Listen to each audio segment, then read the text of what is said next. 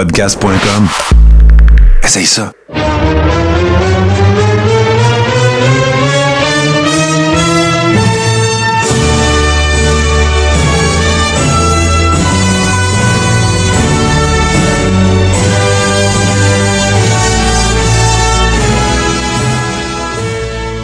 Le Carréron, saison 4, épisode 12, en compagnie de mon chum Toto. Comment ça va? Ça va très bien, allô tout le monde? Hey, écoute, euh, je sais pas, hein, ça a fait du bien de dire qu'on était écœuré la semaine passée, je trouve un peu. Tu vois, ça m'a donné un petit renouveau euh, à différents niveaux. Alors, euh, Ouais, ouais. je me suis même, j'ai même essayé de regarder un show de lutte de 2-3 heures au complet, puis j'ai presque fini. Fait que, écoute, je m'en viens tranquillement. D'après moi, cet automne. euh, toi, que- toi, t'as- pas touché à rien, hein, je pense. Là. Comme, Moi, je suis dans l'old school. euh, non, non, non, ben, en voulant dire de courant, là, évidemment, parce que t'as fait des watch-along, t'as fait des affaires, là. Non, mais c'est ça, non, euh, je me tiens vraiment, vraiment pas au courant de ce qui se passe un peu. Surtout que là, c'est comme un peu euh, au point mort. Fait que toutes les dirt sheets, puis tout, ils parlent rien que d'affaires dont je me sac. Genre, une telle est enceinte, puis Ouais, un, ouais, ouais. un tel sort avec une telle. Puis Ouais. Moi, c'est vraiment, vraiment pas ce côté-là euh, de la lutte qui m'intéresse. Là, fait que Ben, Toto, j'ai comme envie qu'on commence un peu carrément parce qu'on a un- quand même un show pas mal rempli. On va avoir la chronique à Steve tantôt. J'ai une gamique de marde. Écoute, on a du stock. Je- je- je- ça me tente qu'on commence un peu pareil par les dirt sheets, euh, mais, Ouais, à, ouais. mais à un, un- un niveau euh, particulier. C'est-à-dire que. Comment on va te dire ça? Moi, ça fait un bout, là, Toto, que je commence à me dire que je pense que, à mon grand dame, et jamais j'aurais pu penser qu'on atteindrait ce jour-là, qu'on atteindrait plutôt ce jour-là à un moment donné. Mais je pense que la chaîne à Vince est débarquée. ouais. Je pense que c'est officiel. Là. Je pense qu'il est dépassé. Je pense, écoute, là, il est à un âge vénérable. C'est un bourreau de travail. C'est le genetic jackhammer. C'est le gars à qui les lois ne touchent pas. Mais là, le, le, le, le- Mais l'affaire, c'est qu'il y a du monde qui disent ce que toi, tu dis depuis genre 87. Ouais, ouais, ben, calme-toi, 87, là, quand même, là. Non, mais pour Je- vrai, je depuis Non, non, là. mais, OK, ben, OK. Tu me diras si depuis 87, t'as entendu quelque chose de même. Sur, euh, vu sur plusieurs dirt sheets, quand Vince, Vince était tellement déconnecté de, des tapings et tout ça, alors qu'on le sait tous que c'est un micromanager fini, Mm-hmm. euh, bon, euh, control freak, euh, il assistait au taping assis dans son bureau. Puis il, il se mélangeait même pas avec le monde. Puis il y en a beaucoup qui prétendent, et dont, dont certaines personnes sérieuses, que il ne pouvaient pas saisir l'étendue de ce qui se passait avec la COVID. Il ne pouvait pas saisir l'étendue de ce que ça représentait comme risque. Puis là, ben regarde, il paye pour. Renee Young, une autre commentatrice. Ouais. Il y a des cas qui pop. Puis là, ben ça a l'air qu'il y, qu'il y aurait un lutteur qui serait allé shaker les puces à Vince pour dire Gabin, là. Gabin, là. Là, ça marche pas, là. OK, là, il y a du monde qui se font infecter, tu le quittes. Et tu sais, il y, a- il y a beaucoup de gros noms qui ont dit, gars, c'est trop dangereux, j'y vais plus. Voilà, Kevin Owens, Roman Reigns. Puis, euh, écoute bien, là, je dire, je comprends que c'est pas un sport, puis bon, on partira pas là-dessus, là. Mais tu sais, combien ça fait de joueurs de baseball qu'on vient d'apprendre à coups de grands millions qui décident de pas collecter le salaire pour pas jouer la saison écourtée de la MLB? Mais à lutte, ça, tu peux pas faire ça. Je comprends que c'est pas pareil, là, puis il n'y a pas de commission athlétique, puis il n'y a pas de syndicat des lutteurs, puis c'est correct, là, je comprends tout ça, là.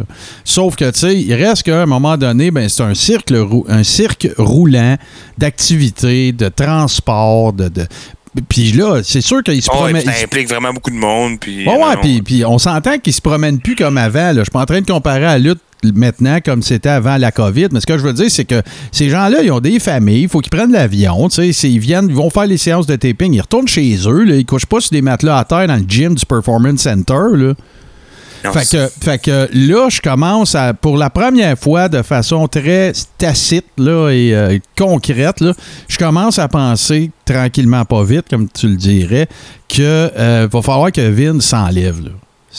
On, s'approche de. de, de- je te, il sera jamais plus là, là mais s'enlever là, euh, de l'opérationnel. là, tu sais, là, Ouais, le ouais. day-to-day, là, regarde, fais les, ce qu'on appelle les broad strokes, puis le créatif, puis continue de t'impliquer là-dedans.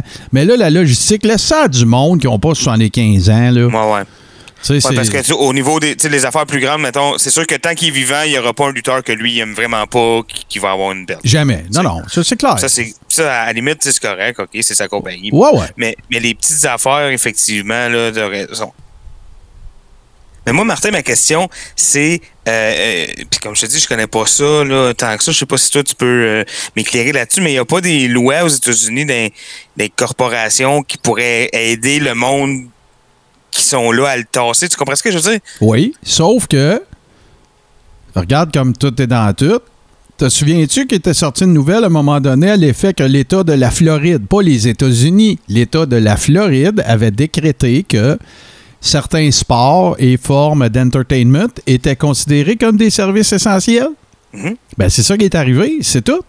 Fait que les- la, la notion de loi est tombée alors lorsque c'est devenu un service essentiel. Tu sais, euh, un journaliste a le droit de déambuler pendant qu'il y avait la pandémie pour rapporter les nouvelles. C'est un peu le même concept. Et le- le- Non, non, je comprends ce que tu veux dire, Martin, mais moi, ce que je veux dire, c'est, mettons, euh, euh, à l'intérieur même de la compagnie, là, si on se rend. Puis ça, je te parle peu importe n'importe Bon, quelle ouais, il y a des règles de gouvernance. N'importe quelle que- corporation. Si, si on se rend compte, si le CA de Netflix se rend compte que le président il est sénile, ils ont des recours. Ah, ben oui, mais ça, il n'y a pas personne qui, qui- qui a prétendu s'être rendu compte de ça. Mais avant que je continue sur cette ligne de pensée-là, c'est parce que je veux te faire comprendre autre chose. Te souviens-tu, lorsque Trump est arrivé au pouvoir, on s'en va pas dans la politique, là, faites-vous-en pas, mais lorsque Trump est arrivé au pouvoir, une des personnes, des premières personnes, c'est un grand chum de Vince puis de son épouse, euh, une des premières choses qu'il a faites, ça a été d'appointer euh, l'épouse de Vince McMahon euh, sur un comité qui, par- qui était euh, qui impliquait en fait là, relatif plutôt, c'est ça le mot que je cherche, aux petites, moyennes et grandes entreprises. Ah, OK. OK? Et la personne qui est derrière la poussée de ce. Je cherche, j'essaie de me rappeler, j'ai lu ça, euh, genre vendredi, après, après dans mon pick-up. Euh, ça s'appelle un Super PAC. Donc, c'est un projet euh, qu'on fait avancer au Congrès dans le but d'obtenir quelque chose. La personne qui parrainait le Super PAC pour faire en sorte qu'en Floride, les sports et l'entertainment soient des services essentiels, c'est qui, Toto? Mhm. C'est Linda McMahon. Mhm. Fait que là, tu viens de tout comprendre. Fait que ça, c'est une affaire. Qu'est-ce qui a fait que ça, ça s'est produit? C'est cette affaire-là. C'est des relations incestueuses et, euh, bon, de, de- de, euh, partisanes. Mais ça, ça, ça fait partie de la game. Sauf que, oui, tu as raison. Surtout quand tu parles d'une compagnie qui est tradée publiquement, quand tu parles d'une compagnie qui, est- qui est cotée en bourse, ben Ben, oui, il y a un conseil d'administration puis euh, qui représente les actionnaires de la dite entreprise et c'est à eux que revient l'espèce de rôle de bon père de famille de faire en sorte que cette entreprise-là, euh, sauf que là, bien évidemment que tout ça dépend des actions que tu détiens puis Vince, il en a encore un bon chunk. Oui, il en a vendu pour euh, s'acheter des XFL puis des affaires comme ça, sauf que à lui puis euh, Triple H puis euh, voyons euh, Stéphanie puis toute la clique puis Shane puis tout, ils doivent encore détenir un intérêt principal dans, dans l'organisation. Sauf que tu as raison. Mais tu veux dire à la gang, parce que lui tout seul, c'est Non, plus- c'est ça, ça doit être toute, toute la gang. D'après moi, écoute, je suis pas allé plus chez les livres, je l'ai fait il y a bien des années, là, quand- parce que je n'avais acheté, moi, des actions de la WWE. Ouais. D'ailleurs, ça avait été un excellent move. Mais c'est ça. Fait que. Oui, t'as raison. Sauf que là, ben Vince, c'est le tout-puissant, c'est l'omniscient. Fait que, tu sais, qui c'est qui va aller dans un Avec CA? move-là, ouais, ouais. Ah ouais, qui sait pendant un board meeting qui va crisser son poing sur la table, va dire là, Vince, là, t'es, t'es gâteux, là, puis là, ça va faire, là. Puis t'as, t'as Triple H qui doit le padder un peu aussi, puis sa fille, puis son gars, puis sa femme, puis. Fait que regarde, on n'est pas, on n'est pas de main la veille. Sauf que, par contre, mon point, c'est simplement de dire que pour la première fois, dans ce cas-ci précisément. Donc, c'est pas quelque chose qui a nécessairement un rapport à la lutte en tant que telle, mais tu sais, à, à l'opérabilité d'une entreprise, là, dans un contexte de COVID puis de pandémie mondiale. Ben là, Vince, calme-toi le pompon, là. Fait que là, parce que là, tu sais qu'est-ce qui va arriver, là? Là, tranquillement, pas vite, on voyait la lumière au bout du tunnel. Là, les cas explosent aux États-Unis. Là, ça va repartir. Là. Voilà. Puis là, ben, là, ils parlent de continuer de faire des tapings. de La même, ils en ont retardé, là, mais de faire des tapings. Mais là, les gens qui vont être dans l'assistance, la fake foule, là, va avoir un masque, man. OK? Il commençait à pouvoir en ajouter quelques-uns puis à t'approcher d'un bay window là, pour que ça aille de l'air le fun. Ouais, Là, il va falloir qu'il leur foute des masques. Fait qu'en tout cas, moi, euh, Vince, là, j'ai pas de félicitations à te faire. Écoute, j'ai pas toujours été d'accord avec tout ce que tu as fait euh, dans le business, dans la lutte, puis euh, dans ta vie personnelle. Mais ça, là-dessus, je trouve que tu l'échappes solide. Puis là, là, à un moment donné, là, regarde, on mourra pas qu'il n'y ait pas de lutte. Puis je comprends que tu as des contrats avec Fox, puis avec USA Network, puis toute la patente, là. Mais là, c'est parce que ton le produit est la, la NBA, là, tu sais sur combien de cash qui se sont assis? Tu sais, je veux dire, ils Ben ont ouais. arrêté quand même parce C'est que ça, c'est exact. faut, fallait arrêter. c'est Ben tout. non, puis écoute, si moi puis Toto, on n'a plus le goût de t'écouter, t'imagines-tu Ouais, les autres? Chris, on fait un show là-dessus, puis on est bien à l'aise avec. Oui, OK, on peut se rabattre sur le, old school, je suis d'accord, mais on a, on a- écoute, là, c'est. c'est- euh, Ben, c'est sûr que les casual fans, ça fait longtemps qu'ils sont partis. ils sont partis, puis ça va être ça l'enjeu. Le réel coup, coup de massue là, que, que la WWE va avoir, puis tout le monde, et EW, toute la patente, ça va être le retour. Parce que tu as tout à fait raison. Les casual fans qui, est- qui, est- qui est tellement. qui sont si chers, si chers au cœur de toutes les fédérations, c'est eux autres le pain pis le beurre. C'est pas les hardcore. Tu présenterais deux chiens qui se battent dans une cage, puis il va y avoir du monde qui va regarder la lutte. Ouais, ouais, c'est ça. Mais le casual fan, lui, qui, qui écouterait, euh, je sais-tu, moi, euh, euh, America's Got Talent à la place, c'est lui que tu veux, c'est lui qui rapporte, là. C'est cette Eh ben, démographique-là que... tu veux, là. c'est eux autres qui font la différence entre euh, euh, la, la business telle qu'on la connaît là, puis avant. Puis, tu tu sais, il va toujours en avoir de la lutte, mais là, ce qu'on a peur, c'est que ça retombe, puis que, tu sais, que, ça. que ce soit de mettre euh, 8000 personnes dans un, dans un amphithéâtre euh, au Tennessee, euh, un, un amphithéâtre en boucané, euh, où ce qui fait chaud. Faut- tu sais, ça va devenir ça, un sold-out pay-per-view. Ben, peut-être. Peut- Est-ce qu'on va assister à la, la recrudescence? Des arénas de 8000 places?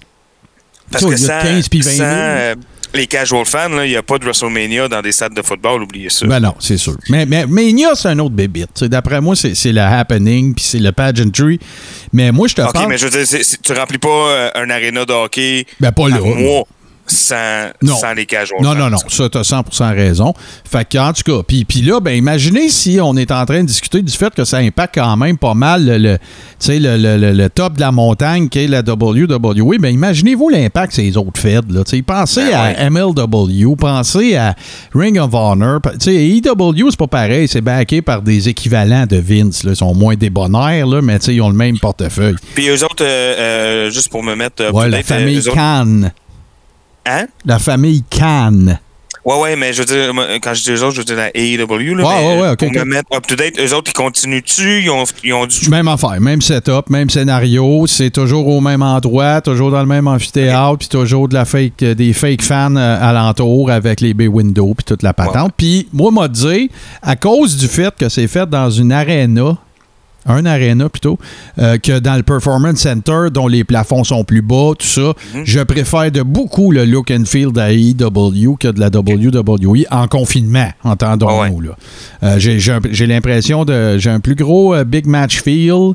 Euh, écoute, sauf que là, ben regarde, j'ai pas, j'ai pas encore été capable d'en regarder un au complet, ni l'un ni l'autre là, en entier. Puis euh, NXT pareil. Là, là j'ai l'impression de regarder le même show tout le temps. C'est un peu comme écouter euh, une tune de The Cure. là. On dirait que c'est toujours la même tune. là. Ouais, puis tant qu'à. Tu sais, comme, OK, je veux je peux comprendre, mettons, l'idée de. On continue coûte que coûte. Bon, je suis pas d'accord, mais bon, OK. Ouais. M- Mais, tu sais, ça aurait été une excellente occasion de dire, on va continuer, mais peut-être avec des d'une heure et demie, genre. Ben, peut-être, tu mais, mais encore là, tu sais, il reste. Là, là, pour conclure là-dessus, là, qu'est-ce qu'il faut pas qu'on oublie, Toto, là, c'est que ce qui dicte de tout, là, c'est pas toi, c'est pas moi, c'est pas les fans, c'est pas les arénas, c'est les chaînes de télévision. Eux autres, ils ont payé à grands frais les droits de diffusion de SmackDown puis de Raw. Puis eux autres, ben, ils ont du contenu à remplir. Fait que, au-delà du fait que ça fasse du sens ou pas pour Vince, puis que peut-être quelqu'un pourrait le faire tourner le coin, puis faire dire, garde là, Vince, tu mets tes workers en danger, patati patata. Ben, au-delà de ça, c'est pas le, le combat réel n'est pas là. Le, le réel combat et, et qu'est-ce qu'on fait avec la- les- le contrat de TV, écoute, qui était 250 millions par année, genre à peu près pendant 4 ans, c'est un milliard de dollars. là. Ça a fait péter la capitalisation boursière. Ça, tu sais, fait que les impacts, on parle même mais plus de lutte. pendant trois mois, non, mais pendant trois mois, tu mets des reprises. Qu'est-ce que je te dis, là? C'est une pandémie mondiale, là. Ben ouais, c'est ça, exact. Mais écoute, euh, pour conclure, ben qu'est-ce que tu veux? Il y en a qui prétendent que c'est rien qu'une grosse grippe. Fait que regarde, euh, bonne chance à tout le monde. Tu de Vince puis de ses milliards, moi, c'est aux workers que je pense. Euh, Puis euh, pas juste à l'argent, je pense à leur sécurité. Euh, j'ai- j'ai- j'ai- j'ai- il me reste une parcelle de curiosité de voir comment est-ce qu'ils vont revirer le bateau quand tout ça va être fini. Ouais, ouais. ouais. Euh, parce que moi, je pense que, euh, puis j'ai toujours dit ça en affaires, où il y a des problèmes, il y a des opportunités. Fait que, tu sais, peut-être que là, est-ce que ça va nous permettre de découvrir un, un nouveau, un nouveau worker, une nouvelle worker? Est-ce que Tessa Blanchard va aboutir à WWE? Est-ce que ça va être sa, sa Garde, il y a un paquet d'affaires qui vont être le fun à regarder aller. Mais là, c'est crissement pas le fun à suivre, honnêtement. Voilà. là. parce que c'est un shit show, puis c'est un shit show à grandeur. Puis comme si c'était pas assez, il arrive speak out en plus. tu sais. Fait que, puis, euh, je suis pas en train de dire c'est pas correct, comprenez-moi bien. C'est parfait. mais- Sauf que là, regarde, là, c'est, à un moment donné, la cour est pas mal pleine. là. Ben, parlant de cour pleine, Toto, quel segway incroyable. Encore une fois, de Segway Master. Hey, Ah Oui, on a. ben, de suite après ça, on va avoir, euh, on va avoir Steve, évidemment, on l'a teasé un peu tantôt, qui a une chronique euh, euh, pas mal intéressante. Il m'en a parlé un peu hors micro. J'ai bien hâte qu'on puisse discuter avec lui. Toi, tu nous parles de quoi cette semaine? Ben, on va mettre, je ne volerai pas de punch, mais on va mettre sous la loupe une feud qui était extrêmement intéressante à WCW dans les années 90, 1998 pour être plus précis. OK, cool. Puis moi, ben, c'est le retour de la gamique de marde. Yeah! Euh, Je m'ennuyais trop. Écoute, euh, il y en a une que ça faisait un bon bout de temps que je voulais faire. Euh, euh, je, on va- je- je- je ne la teaserai pas autrement qu'en en disant son, le nom de la gamique. Et ça s'appelle The Stalker.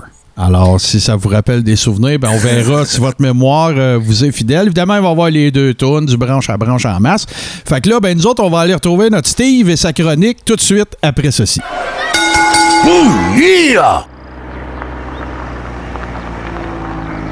Hey, hey, Toto Lavigne ici, animateur vedette de Radio Déo, ta station Web Country. Hey, on sait jamais quoi faire le vendredi soir. Ben, viens me rejoindre. Moi et ma gang de capotés, sans oublier la foule en délire. On t'invite dans mon pick-up. RadioDéo.com, ta station Web Country. Écoute la grosse voix, ça. Radio Déo, ta station web country. Vendredi soir, tu veux du vieux country, si qu'un petit boire. Alors, nous voici, bien sûr, avec notre ami euh, Steve Sauvé, euh, worker euh, devant l'éternel et depuis euh, des, des décennies même. Hey, Steve, comment ça va? Hey, ça va bien, les boys, vous autres? Ben oui, ça va pas payer pantoute. Euh, je vois des, des belles photos sur des trucs. Euh, T'as l'air de passer un bel été, mon chum. Ben, j'essaie de passer un bel été. Euh, L'avantage, moi, j'aime beaucoup la plongée sous-marine, des Ah. choses comme ça. Donc, euh, on en profite. Mais pour passer vraiment un bel été, ça aurait pris des shows de lutte dans des campings. Ouais. Puis, euh, ouais, là, là, on aurait été en business. On est bien d'accord. Là, euh, Steve, euh, je te laisse euh, présenter le titre de ta chronique parce que euh, moi, ça m'a bien gros intégré- intrigué. Pardon. Alors, euh, on te laisse aller, mon cher. De quoi tu nous parles cette semaine? Ben, aujourd'hui, là, j'ai décidé de vous parler de lutte.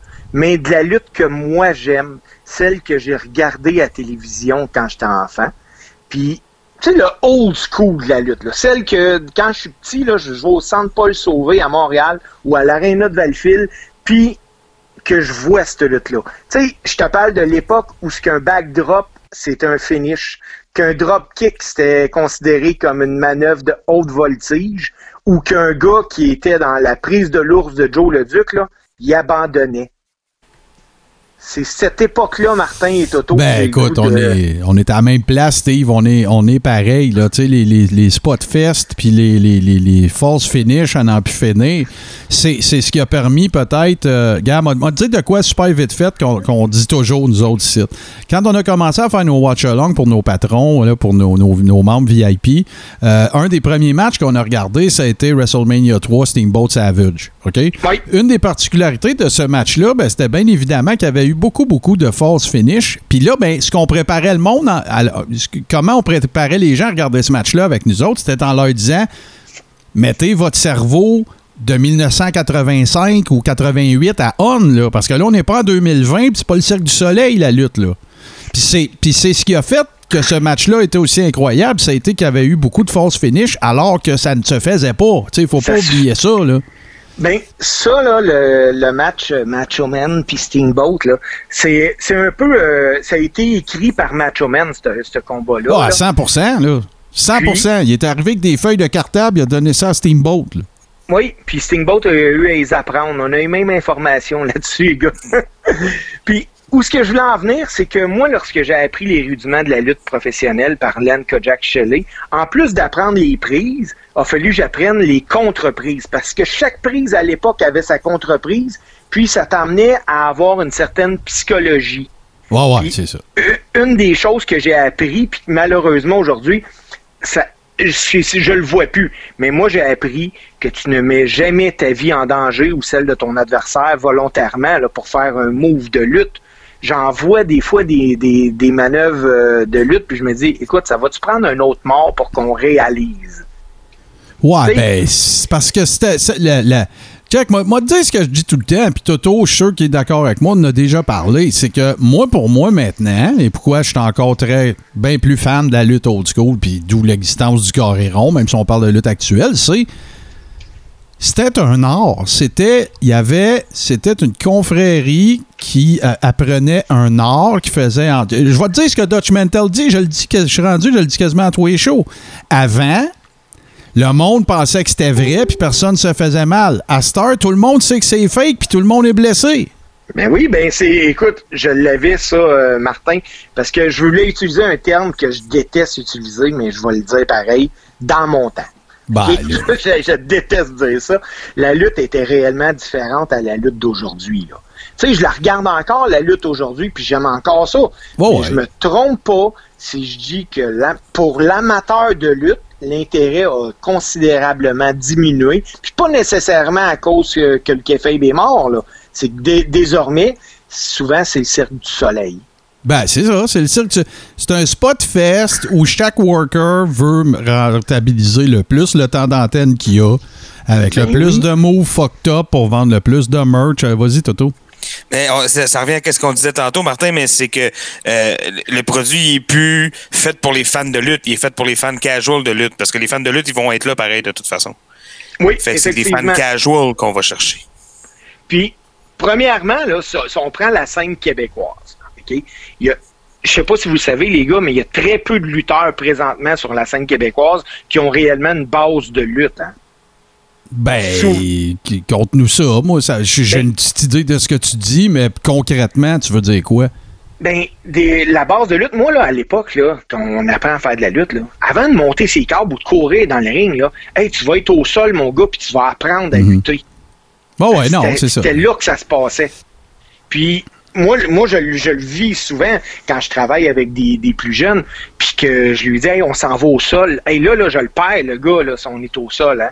C'est, je suis obligé de le guider dans ce qu'il va me faire, comment qu'il va me le faire? Parce que les gars, maintenant, ont tombé un peu. Ils vont dans des certains séminaires de lutte. Puis parce qu'un gars est capable de flipper à gauche, à droite, il va réussir à avoir du booking. Ouais, moi, mais, mais lutte, il y a un quand autre. j'étais Ouais, vas-y, excuse, vas-y. quand j'étais promoteur, j'ai vu des gars venir lutter, puis oui, je les ai pris, puis ils connaissaient pas vraiment la lutte, là. Aujourd'hui, c'est pas rare que de voir des workers faire des choses incroyables dans un ring, mais si tu lui demandes de faire un headlock puis un takedown ou euh, un topless lock, le gars, il sait même pas c'est quoi, là. Non, non, ben c'est ça. T'as- T'as t'as 100% raison. Puis écoute, moi, je pense qu'il faut, faut pas nécessairement non plus, euh, tu dis euh, dans mon temps, là, tout ça, mais il y a des affaires qui ont changé aussi qui sont pas du de la faute de la lutte ni des workers. Un, ben, les, les, les, les façons de s'entraîner physiquement, là. Ben, c'est ils ont changé. Les gars sont plus en shape, de un. De deux, ben, je sais pas si tu as remarqué, mais les, les matchs durent beaucoup moins longtemps aussi. Fait que des rest hold au sol, il y en a plus, là. Mais non. Puis, écoute, ça, un peu, moi, ce que, ce que j'ai remarqué beaucoup, le sport est plus rapide. OK? Ouais, c'est sûr. gars sont. Ben, ça, on va prendre même le hockey. Le hockey est plus rapide Aussi, maintenant qu'il était à l'époque. les pauses du, du sol, c'est moins fréquent parce que, un, les gars veulent faire le shot, ils veulent bien paraître, puis on n'a pas obligé d'aller très, très loin, là. La TV, y a-tu de quoi de plus plate à la télé que regarder deux gars à terre? Non. Non, non, c'est sûr. C'est l'image qu'on a. Fait que t'as pas le choix. C'est c'est ce que tu- si tu veux voir de la lutte, puis si tu veux passer à la télé, ben tu peux pas maintenant euh, rester à terre. Là. Non, non, c'est sûr. Puis ça, ben, un gars de ta génération, on va le dire comme ça plutôt que dans ton temps, mais un gars de ta génération avec ton expérience, ben, c'est sûr que ça doit clasher avec les, les Greenhorns, puis les gars qui arrivent, qui sont plus verts, puis qui, qui viennent d'arriver, puis sont pleins de, comme disent en anglais, de piss and vinegar, puis ils sont capables de faire des moves, puis tout le kit. Mais c'est clair que, tu sais, ils ont peut-être pas tout fait, ils sont peut-être pas tous capables de faire des drop to hold, puis des, des hammerlocks, là, c'est sûr, là. Ben non, moi j'ai travaillé sur un show pour ramasser des fonds euh, à une certaine époque pour un organisme qui venait en aide aux gens là, qui, qui souffraient du spectre de l'autisme. L'événement se déroulait à Maryville. C'était une journée complète. Il y avait trois galas de lutte. Euh, Maryville, c'est chez Kevin Owens, ça? Oui, c'était chez Kevin euh, Owen. Kevin n'était pas sur le show, par exemple. Puis euh, je me rappelle, euh, au premier gala, moi, je, le promoteur, il me dit ah, tu vas faire un match par équipe, puis il dit tu vas être avec ton gars. Fait que je fais comme, je suis parfait. Fait que là, backstage, on s'assied avec les deux autres gars pour monter le match. Puis en partant, c'est difficile. Les gars, ce qu'ils veulent, eux autres, c'est faire leur manœuvre de fou, mais ils comprennent pas que c'est risqué pour absolument rien parce que il y a pas un show dans la salle. Il y a peut-être 50 spectateurs là, sur, sur- une journée. Puis les gens qui sont là sont là pour la cause. Ils étaient même pas là nécessairement pour de la lutte. Donc, euh, quand le combat a commencé, moi, j'ai décidé de pas suivre leur planning. J'ai dit à mon gars, j'ai dit, écoute, on se tuera pas pour, pour euh, 50 personnes qui, même, seraient là si c'était un show de Michel Louvain, là. J'ai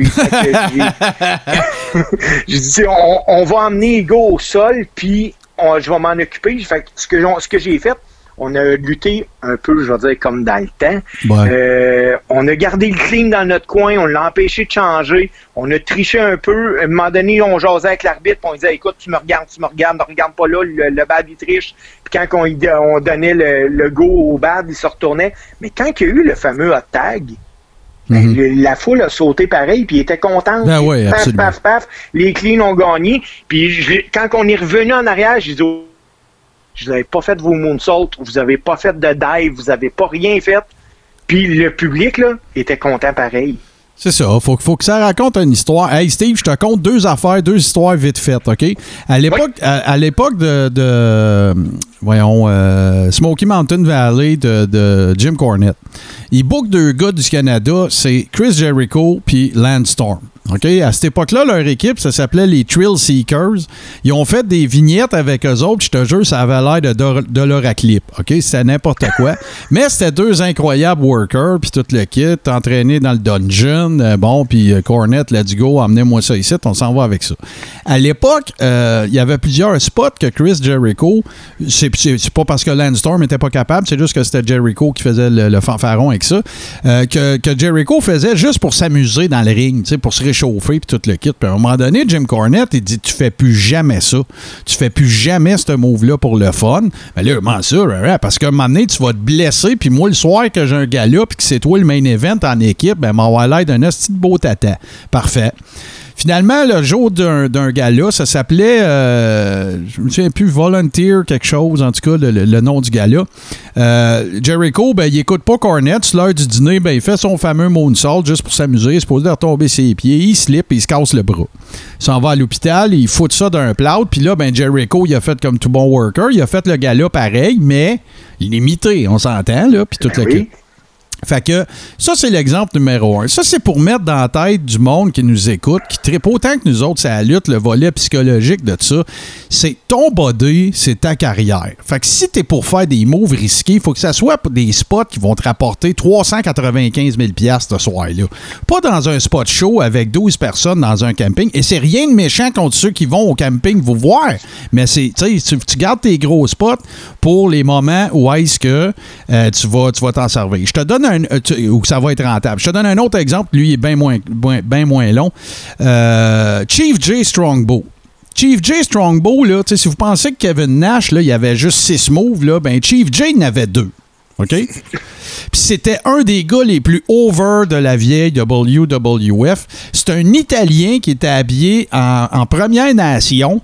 Puis quand il hulkait up, lui, là, comme Hulk Hogan, ben lui, ce qu'il faisait, il faisait comme Tatanka. That's it. Et c'est ça, c'était un des moves. Puis le deuxième move, c'était genre le Tomahawk Chop. That's it, terminé. Puis il a été over des années, il a fait de l'argent comme de l'eau, puis il a été road agent pour la WWF pendant des années. Fait que, tu sais, ça, c'en est des exemples probants. Si tu fais le comparatif avec aujourd'hui, il n'y en a pas. On s'entend. Puis ça marcherait pas. Chief J pognerait pas aujourd'hui. Puis on est tous d'accord là-dessus. Sauf que, par contre, moi, ce que je trouve qui manque aujourd'hui, au-delà du ring knowledge, au-delà de ralentir les actions aussi pour raconter l'histoire, ben, c'est que c'est un spot fest. Puis là, ben, qu'est-ce que ça fait? Ça fait que si à toutes les fois que tu fais un match ou euh, euh, à un moment donné, là, euh, voyons, Charlotte Flair était partie sur une chire qu'elle faisait toujours son backflip du troisième câble sur un paquet de monde en bas. Ben, Ouais. qu'est-ce que m'en avoir à branler, moi, si tu le Mania? Ben non, c'est ça. C'est c'est- c'est pas plus compliqué que ça. Puis où est-ce que je, je te rejoins? Puis je peux te laisser vite fait élaborer là-dessus parce qu'on a d'autres questions pour toi après. C'est. J'imagine que le, le- le- le training de l'époque, je parle de ta génération, ça complètement différent de ce qui se fait à Star. Là. Ça doit même Ah pas oui. écoute, là. Oui. Parce que là, vous faisiez du catch à scan, puis ils te montraient des prises, puis des soumissions, puis des affaires comme ça, puis te démarder, jamais t'empoigner un cinglé. À Star, il n'y a plus de ça. Là. Non, non, non. Puis à heure, euh, c'est ben malheureusement là, c'est la, la nouvelle génération, celle qui, qui, qui me suit maintenant. euh, c'est un peu d'avoir le, le pop avant de travailler. Je comprends. Tu sais, euh, Martin, il fait de la musique, mais dans le temps, là. euh, Ah, la grosse Aujourd'hui, la- il y a plein de monde qui vont aller dans les bars jouer, puis c'est pas nécessairement des super belles places, mais ils font des auditions pour des émissions de télé-réalité de musique. Euh, il y a 8000 personnes parce que ces gens-là veulent pas nécessairement avoir à autant travailler pour enfin percer. C'est la même chose à la lutte, là. Pas fou. Pas fou, pas euh, Puis moi, je le dis souvent, moi, lutter à 100 000 à l'heure, ça, un, ça m'intéresse pas. De toute façon, j'ai pas les habiletés pour faire ça. Puis pour moi, c'est pas ça de la lutte. Ouais. Une, une des choses qui a disparu euh, avec le temps, c'est le fameux headlock takedown. Il est, Mhm. il est enterré, il est, il est- malheureusement, il est mort. La lutte au sol, euh, ça a pu la cote.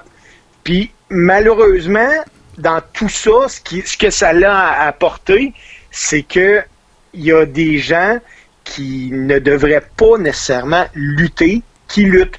Pourquoi? Ben parce que ces gens-là ont compensé leur manque de bagage à- en faisant des choses folles. Tu sais, euh, pour vrai, là, moi je, le dis souvent, des gars qui, tombent dans les punaises, là, dans, dans des blocs Lego, dans de la vitre, whatever, tout le monde serait capable de le faire si on est un petit peu fou. Mais ces gars-là, ce qu'ils sont pas capables de faire, c'est ce que nous autres on fait, c'est de la lutte. Tu ici- Non, non, non, c'est sûr que là, t'es, t'es- t'es complètement ailleurs. T'es dans un show de cascadeur, puis t'es un. Ben oui. Tu Puis même que je C'est vais de vous faire donner un mal pour du cash. là. Ben oui, puis je vais vous donner un exemple. On a vu un, à un moment donné, quelqu'un de très limité qui avait un push incroyable il y a une vingtaine d'années. Puis c'était Bill Goldberg. Ouais. Bill Goldberg, lui, à un moment donné, il a pogné Steven Regal. Ah ouais, ben ouais, qui a Goldberg, Il a shooté. eu d'une tache. Ah ouais, c'était Regal, il a shooté contre lui. euh, Oui. Puis, puis c'était, by the way, euh, tu sais, il y, a- il y a plusieurs histoires là-dessus. Il y en a qui disent que ça avait été une commande. Il y en a d'autres que c'était Regal qui était écœuré qu'un gars comme lui obtienne un push. Mais tu as tout à fait raison. Si, euh, je vais t'en nommer un autre. Gerald Briscoe. Gerald Briscoe, qui est le frère de Jack Briscoe, qui était champion de la NWA. Si vous vous rappelez, les deux Stooges, là, c'était Pat Patterson, Gerald Briscoe. Gerald Briscoe, Steve, là, je suis désolé de t'informer de ça, mais probablement encore à l'âge qu'il a là, euh, même si t'es en beau maudit, il va faire un pretzel avec toi. Ben oui. Ben oui. Puis oui, c'est un lutteur amateur, OK. Sauf que quand il est venu le temps de passer dans, dans, dans une arène de lutte, ben regarde, il y avait ce bagage-là, plus tout le bagage de la lutte. Puis je te parle même pas de Kurt Angle. là. Je te parle Non. même pas des gars de même. Là, fait que, non, non, c'est sûr, mais, mais Steve, là, je te coupe court parce que je veux, Oui. je veux te poser une question. Il y a deux semaines, on a fait un show qui a, qui a eu un seul sujet. Je sais pas si tu l'as écouté. Et on, Oui. a, on a parlé strictement de Speak Out. Et euh, écoute, moi j'ai envie, euh, succinctement, mais j'ai envie d'avoir un peu ton son de cloche par rapport à ça. Euh, il, est- clair ici là, que je je te pose pas des questions comme si on était au photopolis. T'as-tu déjà vu ça puis tout ça? Moi, je veux juste que tu nous parles plus de l'impact que ça a eu sur toi. Y a-tu, sans en nommer nécessairement, mais tu y en a-tu que t'as fait le saut plus que d'autres? Puis parle-nous de la culture du backstage, mettons, de ta génération à toi euh, versus euh, le contingent féminin qui œuvre de plus en plus, puis qui commençait déjà à ton époque à faire partie des loggers? Euh, écoute, moi, est-ce que j'ai fait le saut récemment? Oui puis non. Oui puis non, parce que.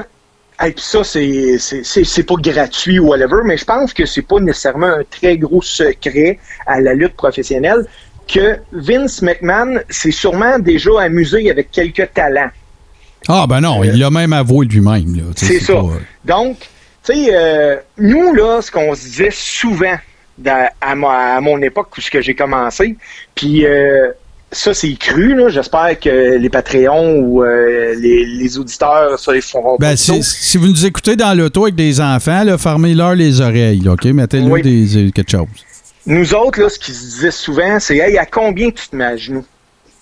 Bon, tu vois, fait que, tu sais, on en parlait, moi, puis Toto, dans le show, tu sais, c'est pas d'hier, là. Puis là, je veux pas non plus faire passer le- la lutte comme le méchant parce que c'était implanté dans un paquet d'industries puis de, de, de, de- de formes d'entertainment, mais tu sais, c'est ça. C'est qu'à un moment donné, le party a assez duré, puis il faut que ça Ben, c'est que, en partant, les gars, là, souvent, il y a des gens qui, eux, ce qu'ils veulent, c'est réussir à vivre de leur passion. Mhm. Puis, d'un autre côté, tu as quelqu'un qui, lui, décide que ta passion, là, je peux te la donner, mais il va y avoir un prix à payer. Ben, c'est la position de pouvoir, c'est la position de, de permettre à des gens d'atteindre ce qu'ils veulent atteindre. tu sais, la Est-ce que j'accepte ça? Jamais. Jamais. Puis j'encourage tout le monde qui, euh, qui n'ont entendu ou qui ont été témoins ou qui ont été victimes de dénoncer ça. Mais au, même au Québec, je l'ai entendu. Je l'ai entendu, puis pas si, il n'y a pas si longtemps que ça, euh, de- de- des promoteurs qui envoyaient des photos ou qui demandaient des photos. Je nommerai pas personne, mais ça a fait le tour des, de- de- des réseaux sociaux il n'y a pas si longtemps, il y a Mm. peut-être un an. Ben ouais, c'est ça. Fait que c'est un, c'est un mal, euh, c'est un poison qui, dont il fallait se débarrasser. Puis, que- quoi de mieux que de le, tu sais, là, tantôt, hein, dans, le, dans l'ouverture, on disait, tu sais, comme si c'était passé, le monde de la lutte avec la pandémie arrive, euh, speaking out. Ben, regarde, si cleanons tout, tant qu'à ça, tu sais, je veux dire, euh, faisons tout en même temps, là. C'est pas comme, euh, tu sais, tant, qu'à cleaner la patente. Je pense qu'on est rendu là, justement. On Ouais. va passer un coup de balai, là, les, les pommes pourrites, parce que moi, ces gens-là qui font ça, je, je respecterai jamais ça. Mais il y a aussi quelque chose, par exemple, les gars, là. Euh, L'autre fois, Martin, je t'entendais, euh, tu parlais de Jim Cornette, de son épouse ou whatever, que c'est Ouais. des adultes consentants qui se font du fun. Ouais. Ça, ça nous regarde pas, là. Du tout. Mais quelqu'un qui, dans un, un trip de pouvoir, va décider d'avoir ce qu'il veut en forçant quelqu'un ou en donnant de quoi en échange, hey, je suis désolé, mais ça, ça Non, non, pas non. C'est- la même affaire que tout ce qu'on a décrié avant, qui n'avait pas attrait au monde de la lutte. C'est pas, pas passé de la lutte que c'est différent, puis que ça devrait être plus permis. Là, tu sais. hey, écoute, là, il y a des Feds en train de fermer. Là. Sais, Progress au State, ça va pas bien. NXT, ils sont plus sûrs. Evolve va fermer, c'est pas à cause de ça, mais regarde, là, ça peut pas avoir aidé avec la pandémie puis toutes ces histoires-là.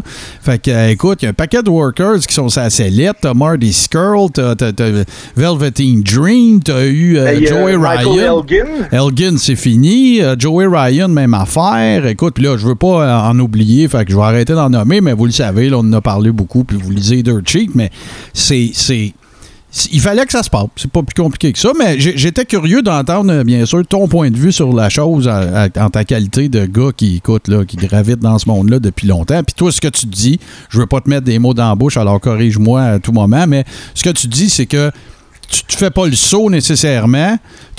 Peut-être que tu es surpris de certaines personnalités dont tu as entendu parler, mais tu fais pas le saut parce que c'était élevé euh, limite au statut de culture backstage auprès de certaines pommes pourries. oui, mais surpris, je ne sais pas si c'est un bon terme, je vais te dire déçu d'avoir appris certains Ouais, ouais, non, c'est sûr. parce que c'était des, des gens que je voyais qui avaient véritablement un talent, Ouais. puis euh, aujourd'hui, je serais plus capable de les respecter. Bon, mais regarde, tout est dit, mon cher. Hey, Steve! Toujours un plaisir, mon cher. Content de t'avoir retrouvé. On va te souhaiter de continuer de passer un bel été avec ta famille. Puis écoute, euh, tu le sais, hein, tu es toujours le bienvenu. Alors, euh, un gros merci à toi, mon cher, puis on se retrouve bientôt. Ben, Martin, Toto, vous êtes salués euh, et je retourne vous écouter. Yes, sir. OK. Bye bye. Nous autres, on fait une petite pause, puis on vous revient tout de suite après ceci avec la gamique de marde. And what you gonna do when Hulkamania run wild on you? Les lundis douteux. Chaque lundi, depuis 10 ans, au pub Brouhaha, 5860 Avenue de Laurier. Chaque semaine, un film louche, un humoriste de la relève, l'enregistrement en direct de 70% et un set de VJ invités. Les lundis douteux. Apporte ton sourire et tes cousines, puis dis-leur que c'est toi qui paies parce que c'est gratis. Hey, avant qu'on s'en aille dans ce que j'ai j'ai toujours eu un malin plaisir à faire, puis que je commençais à m'ennuyer, Toto, tu voulais revenir rapidement sur, euh, sur la chronique avec notre chum. Ouais, ben, euh, tantôt, tu comptais euh, l'histoire de euh, Chris Jericho avec Jim Cornette. Chris Jericho qui se fait dire arrête de faire ton move Ouais. euh, pour rien. Euh, mais un peu à l'inverse, moi, ça m'a fait penser à. Ben, on a parlé euh, la semaine dernière, ou en tout cas dans les dernières semaines, on a parlé du match euh, de Mankind contre Taker, là, la, la, Ouais, ouais, ouais. la cage. Ouais. Mankind, il raconte souvent que des fois, il se fait dire Ouais, mais t'avais pratiqué. Ah, ben là, ouais, c'est ça. Puis il est comme Non, man, j'ai pas pratiqué. Te souviens-tu d'un call que j'ai entendu Jim Ross peut-être faire deux ou trois fois, deux ou trois fois maximum dans toute ma vie là, de, de, Ouais, de ouais, femme? je sais où ça va. Il racontait tout le temps, il disait, en- je vais le dire en anglais à peu près, puis je vais vous le traduire en français pour ceux qui sont moins familiers. Il disait And to think that some fat slob sitting on his uh, lazy boy thinks they know how to fall. Ouais. Fait que ça, ça Ben, veut il- l'a dit sous plusieurs formes. Ouais, c'est ça. Fait Euh, que, euh, quand il voyait, mettons, quelqu'un faire un spot complètement cinglé, ben Jim Ross, il disait tout le temps. Puis imaginez-vous donc qu'il y a un gros tas dans son lazy boy qui se dit Ouais, mais ils savent comment tomber. Tu Puis ça, ça, ils savent comment tomber. On a entendu ça souvent. C'est vrai qu'ils savent comment tomber. Ils font des, ce que ça, ça s'appelle un flat back. Faut qu'ils rentrent leur cou dans leur chest. Ouais. Ça absorbe le coup mieux. Puis Ouais, les ça, bras, les bras. Mais ça, quand, hey, je m'en sac quand même. Tu sais comment faire un flat back là. Ça fait Ouais, mal pareil là. puis je veux dire, ça, ça marche. Tu c'est vrai que ça peut atténuer la douleur Ben dans le ring. Mais pas quand t'es euh, au, au top d'une échelle puis que tu sautes sur une autre échelle. Mais non, mais non, c'est sûr. Puis, puis tous les lutteurs vont vous le dire. Euh, Steve Austin en a parlé quand il a été blessé au cou, qu'il s'est fait opérer, puis tout le. Tous les lutteurs vont vous en parler sans exception. Il existe ce qui s'appelle une ring shape. Et la ring shape, c'est deux, trois affaires. Une combinaison d'affaires. La première, c'est leur cardio. Il n'y a pas un lutteur, la meilleure façon pour lui de regagner son cardio, en anglais, il appelle ça leur wind, leur vent, c'est dans le ring. Oui, ils peuvent faire du vélo, mais il n'y a rien comme courir les cordes, puis faire des prises, échanger des prises avec les, les autres. Ça, c'est la première affaire. La deuxième affaire, c'est l'endurance à la douleur que tu as dans le ring. Quand je dis l'endurance à la douleur, là, je parle pas là euh, quand ils se font faire des souplesses arrière ou des backdrops ou des affaires comme ça. Non, non. Je te parle de juste courir les câbles. OK? Parce que là, les câbles, là, c'est pas fait en ficelle d'épicerie, Non, ça, non, là. c'est ça, c'est des cordes d'acier. là. Ah ouais, c'est tes sangs, là, ça fait mal. Faut que tu faut que tu t'endurcisses à ça, là. Fait que eux autres, là, au-delà de l'argent tout le kit, une des raisons pourquoi ils veulent jamais prendre de break, c'est parce qu'ils savent qu'il va falloir qu'ils aillent la regagner, cette shape-là. Puis la seule manière, c'est de la souffrance là, de, de passer à travers. OK, ils aiment ça, puis c'est de la camaraderie. OK, je vais te le donner, mais ils font le. They do the work anyway, là. Tu sais, c'est Ouais, c'est ouais. pas. Ça, ça, c'est la, la- la- la deuxième affaire. Puis la troisième affaire, c'est peut-être même une, une de celles qui ont la plus peur, c'est le mic. Mhm. Quand t'es Sur mic, ben. ben oui, quand t'es sur un air d'aller sur le mic, puis là, tu sais, ton alignement de, de, de, de personnage est parfait, puis que t'as tes catchphrases, toute la Ouais, kit. tu fais, tu fais entre, mettons, 3 puis 5, ou Ouais. 3 puis 10 promos par semaine. là, Ben ouais, c'est ça. Fait que, tu sais, c'est- un ongoing process, mais quand t'arrêtes huit mois pour un talon d'Achille ou des affaires de même, c'est tout ça qu'il faut que tu regagnes, là. Fait que, tu sais, euh, pensez à Edge qui revient sept ans plus tard, là. Mhm. Tu sais, euh, il- OK, il s'entraînait chez eux puis il faisait de l'elliptique. Big fucking deal, là. C'est pas pareil pantoute comme d'aller te mesurer qu'un. Randy Orton qui est en ring shape depuis 5 ans, là, tu sais. Ouais, ouais. Fait que, euh, oubliez pas ça, là. C'est, pas. euh, en tout cas, ben là, je sais qu'on a personne à convaincre ici que, tu sais, c'est pas fake, entre guillemets, là, mais bon. Hey, Toto, euh, gamique Oui, de marde.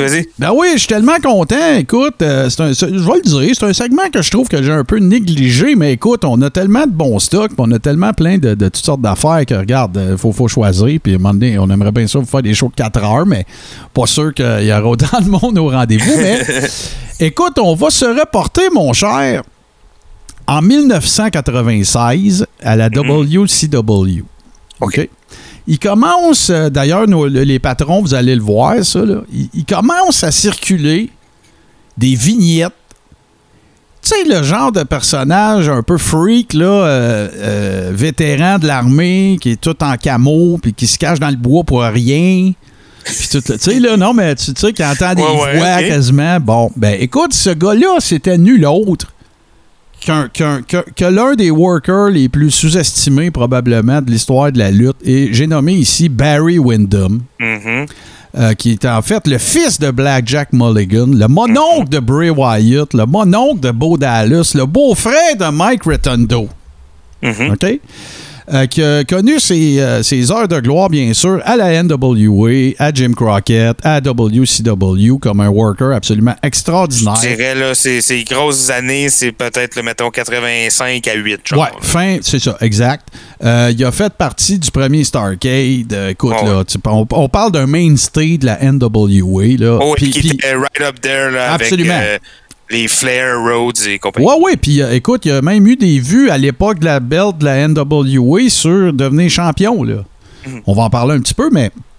Fait que, euh, de un. De deux, tu parles d'un gars de 6 pieds 6 qui fait des drop kicks de feu. Mhm.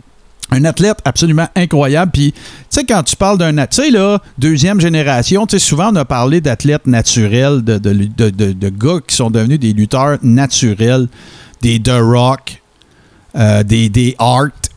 Euh, bon, ben, Barry Windham, t'es exactement dans cette lignée-là, dans cette... euh, D'ailleurs, ça ferait un astifi de bon segment à un moment donné de parler des second puis third generation wrestlers, parce qu'il y en a eu des hosties de pourris aussi. Ouais, c'est ça. Donc, c'est ça. Fait que Barry Windham, on, on, on fera pas sa chronique lutteur old school, si ce n'est pour dire qu'il a présentement 60 ans. Il est né en, le 4 juillet à Dioï. Wow! 4 juillet. Shit, hein? Ah ouais, 4 juillet 1960, donc il a 60 ans. C'est un gars évidemment originaire euh, du Texas. Euh, on fera pas sa chronique lutteur old school parce qu'éventuellement, ça serait le fun de la faire. Sauf que, ben, on va. Bon an, mal an, puis Cain, K.A., il se retrouve à la WWE en 96. Barry Et ça montre que si t'as déjà été au top des tops, ça, ça veut pas dire que t'es à l'abri d'une euh, gimmick de merde Absolument. plus loin dans ta carrière. Très, très bon point. Euh, Barry Windham a toujours été aussi reconnu pour être une espèce de, de- de rebelle, de libre, euh, libre penseur, vagabond-ish un peu au niveau de la lutte. Tu il est bon n'importe où, puis... euh, C'est lui que tu me disais, genre, euh, des fois, il disparaissait à la chasse pendant des je- exactement. Un, un genre de Dalton euh, dans Roadhouse, là, tu sais, là. mais, mais non, c'est ça. Fait que, euh, il se retrouve à- en 96 à la WWE et là, il se retrouve, mon vieux, avec la gamique de Stalker. Euh, imaginez, évidemment, on- il va y avoir des photos puis tout, là, mais imaginez-vous, en fait, euh, écoute, 6 pieds 6, habillé en camo, la grosse moustache molle, euh, du beurrage de, de camo d'en face. Euh, vraiment, absolument n'importe quoi. Écoute, euh, mais la raison en fait pour laquelle euh, Vince voulait y trouver une gamique, c'était évidemment le poids des années, le poids de travailler autant, le poids d'être sur la route tout le temps, ben, la mobilité qu'il avait avant, ben évidemment qu'il l'avait plus. Fait que ça a été la raison pour laquelle ils ont voulu, sans jeu de mots, camoufler un peu son manque de mobilité en lui donnant une gamique absolument out there de capoter. Mais là, Toto, le vrai catch, écoute bien ça. On va faire un peu son pedigree, là, qu'est-ce qui s'est passé euh, pendant son, son séjour à WWE avec ça. Mais la vraie histoire, c'est qu'écoute bien ça. Il était face. Quand, quand il a commencé la gamique du Stalker, il était babyface. Puis une des premières feuds qu'il y a eu, ça a été avec Goldust. Sauf que, avant ça, le projet scénaristique, tiens, qu'on- on, on- on va dire ça euh, de cette façon-là, c'était qu'il kidnappe Sable, puis que présumément, les menaces qu'il ferait, c'était de la tuer. Toujours, toujours euh, dans l'optique de qu'il soit face. Non, non, non, non, non, non. il voulait- Ah, non, non, non, ok. non. Il- OK, je- je- je- tu me fais réaliser, je me suis mal exprimé. Il a abouti face, mais avant que ça soit ça, le plan scénaristique qu'il y avait pour ce gars-là, pour Barry Windham, là. OK, un vintage des vintage incroyables, worker de la mort. là. Le plan qu'il y avait, c'était qu'il était pour stalker The Stalker. Il était pour stalker Sable. À l'époque, on se, re- on se reporte. Elle est avec Mark Merrow et tout le, le bataille. Le Wild Man à l'époque, parce qu'évidemment, Johnny B. Bad était, appartenait à la WCW. Et, ben, vous vous en doutez bien, Mark Merrow, il a dit Je veux rien fucking savoir de cette gamique-là. Il n'y en est pas question, puis vous allez aller chier. Il n'y aura pas de, de storyline que ma femme, elle se fait abducter, puis ça- elle se fait menacer de se faire tuer. là. Attitude Era, tant que t'en veux, j'en ai rien à branler. Puis le pire, c'est qu'on n'est même pas encore dans le gros Attitude Non, non. Era. Mais là, tu dis, c'est c'est quoi? C'est moralement que Mark Merrow, il voulait pas que ça se Ben fasse? non, ben non, c'est ça, exactement. Je veux rien savoir de ça. Ils en ont parlé, tu sais, je veux dire, Puis là, on est encore, c'est- dans un- feud, là. C'est un bon point que tu dis. On n'est pas tout à fait dans l'attitude era. On est encore child-oriented. On vend des, on, Ben on vend des figurines, on vend des, des t-shirts, on vend des. Exactement. Fait que, ben, ils ont, bon, regarde, ils ont, ils ont, ils ont, ils ont clenché cette idée-là. Ben non, ils ont clenché cette idée-là, puis ils ont dit, on va, te- on va te mettre Babyface. Puis là, ben, ça a donné euh, lieu à la fameuse feud. Je vais revenir un peu là-dessus. Mais l'autre affaire qui me fait capoter, c'est que, apparaîtrait-il que, quand, euh, rappelle-toi, 96, Ma- Mankind commence là aussi. Ouais, ouais, ouais. Fait que Foley, il est là.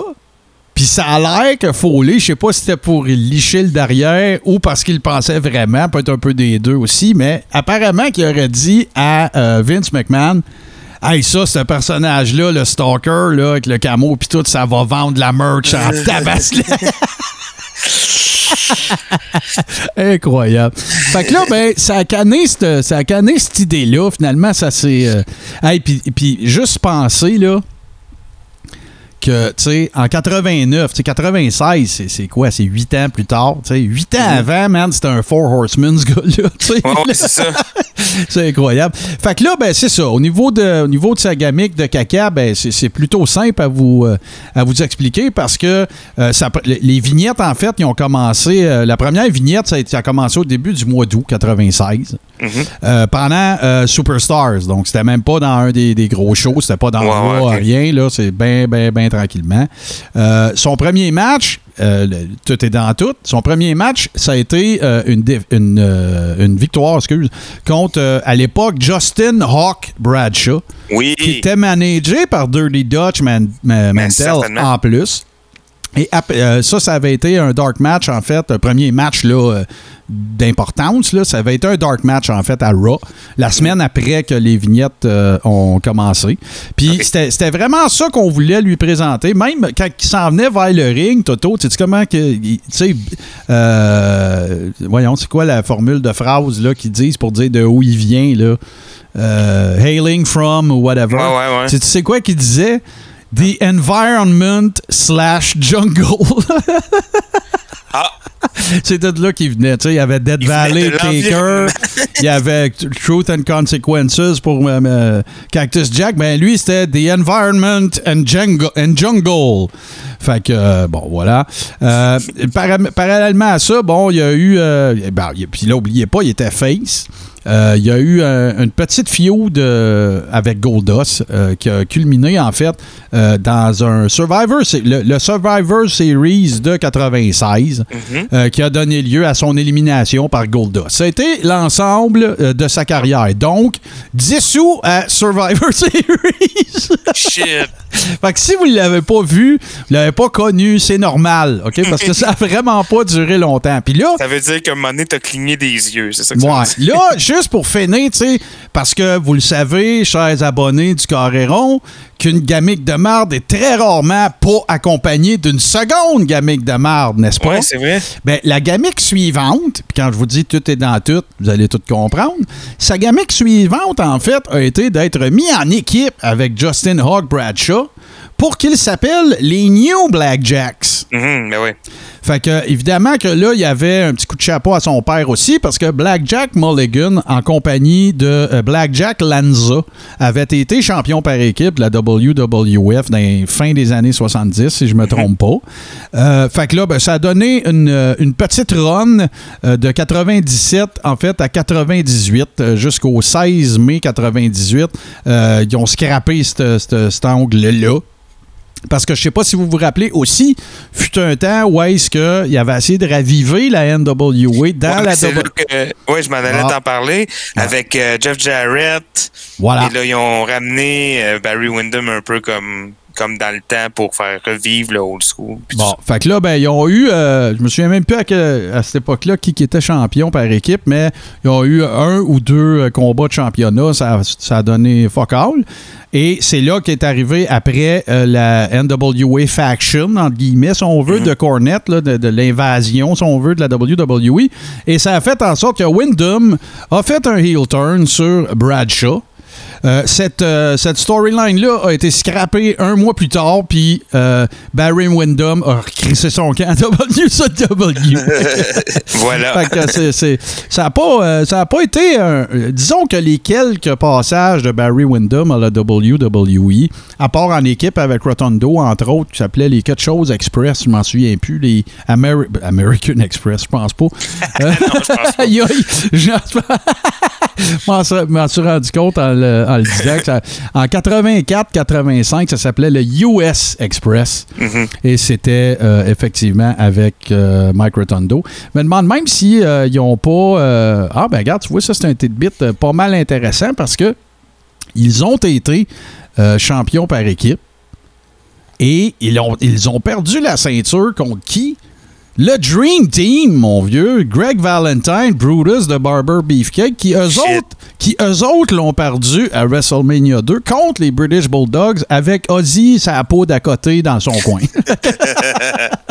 voilà. Ah, que tout est dans tout. Ben voilà, c'était évidemment la gamique de Marthe. Bien content. Écoute, ça, je ne sais pas, hein, on dirait si on se la sort de- du système, ça fait du bien. Fait que c'était la. la- la- la- ben, en fait, on pourrait presque dire les deux, mais celle du Stalker, vraiment. Au moins, tu sais, les, les Ah ouais, New ben Blackjacks, il y avait, il y avait un thème, tu sais, ça rappelait quelque chose, whatever. Mais The Stalker qui vient de la jungle ou de l'environnement. euh, je te dirais que c'est plus. euh, la différence, en fait, c'est que The Stalker, c'est vraiment une gimmick de. Tandis Ah ouais. que la gimmick d'après, des Blackjacks, c'est une, gimmick qui aurait pu marcher, mais qui n'a pas marché. Bon, on pourrait dire ça, mais le Stalker, euh, écoute, puis que Mick Foley soit allé dire ça va mouver de la merch à côté, euh, quand même euh, assez excessivement surpris de ça. Alors voilà, c'est notre gamique de marde cette semaine. Là, on va faire un- une petite pause, on va reprendre nos esprits, puis là, on revient avec Sous la loupe.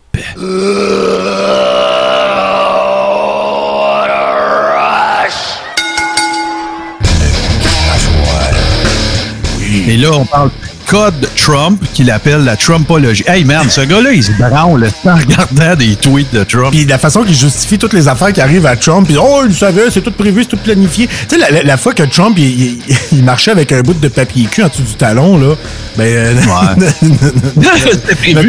la vigile des imbéciles, là, euh, Alexis, là, euh, le, le fureur des décrocheurs, là.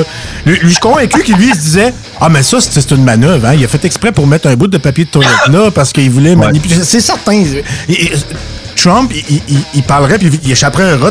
oh, oh. Il dit ça, ça, ça, c'est- c'est pas n'importe quel rot. là. Ça, ça, ça, il y a une raison pour ça. C'est un message à Q. Puis euh, c'est, c'est- il vient de roter le deep state. Mais oui. Il vient de rappeler le ah oui, il l'a il l'a dévoré.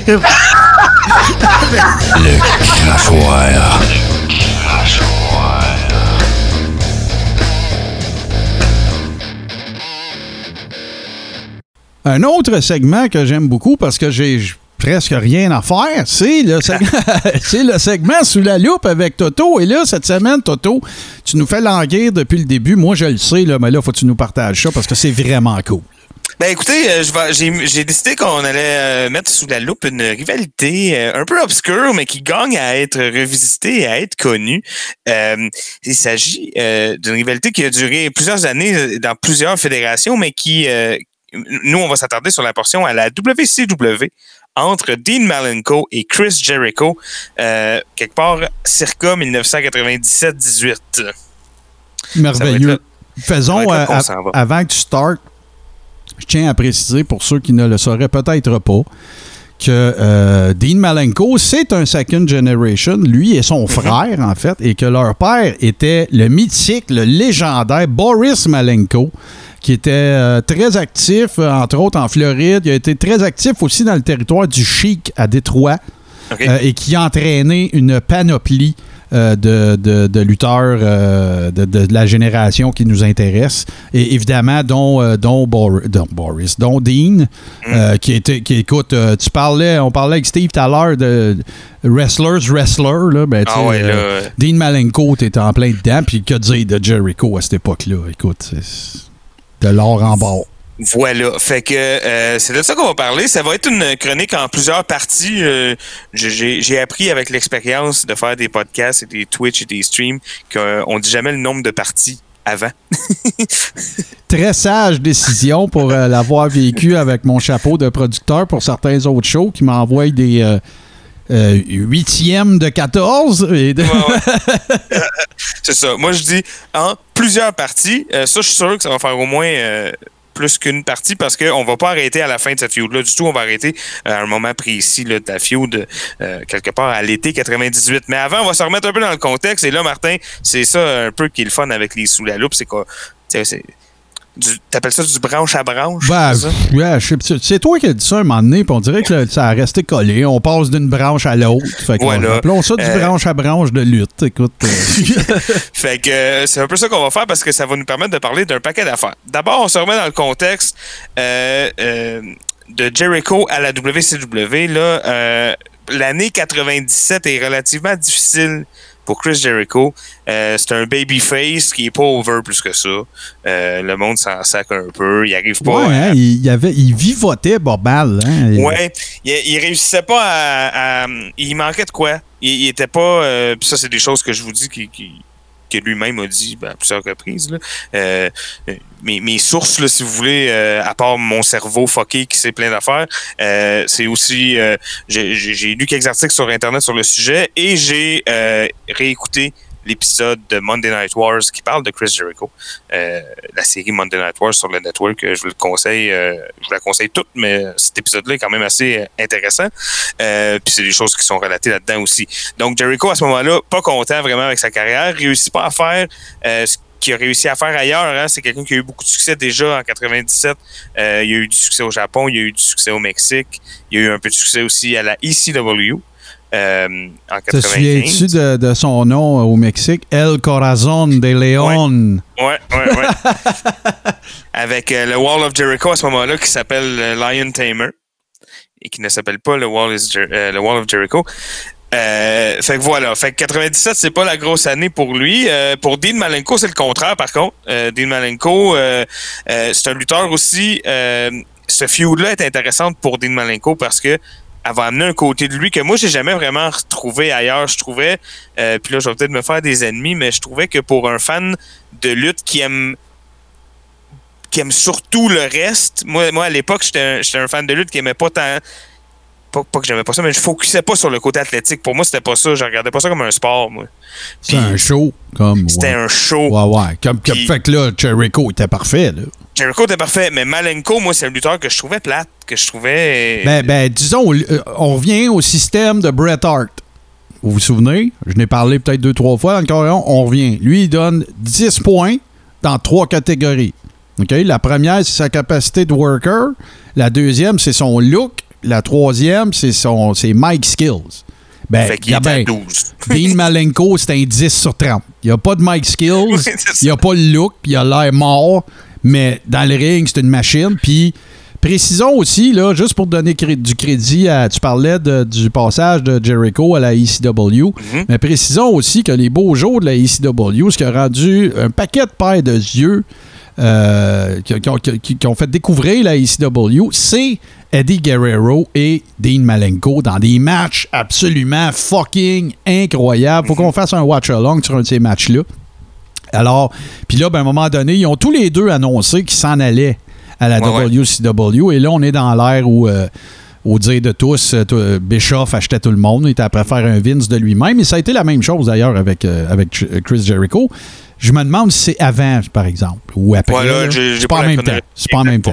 C'est ça. Fait que euh, Dean Malenko, c'est ça. Il y a le, le, le sex appeal d'une perruche.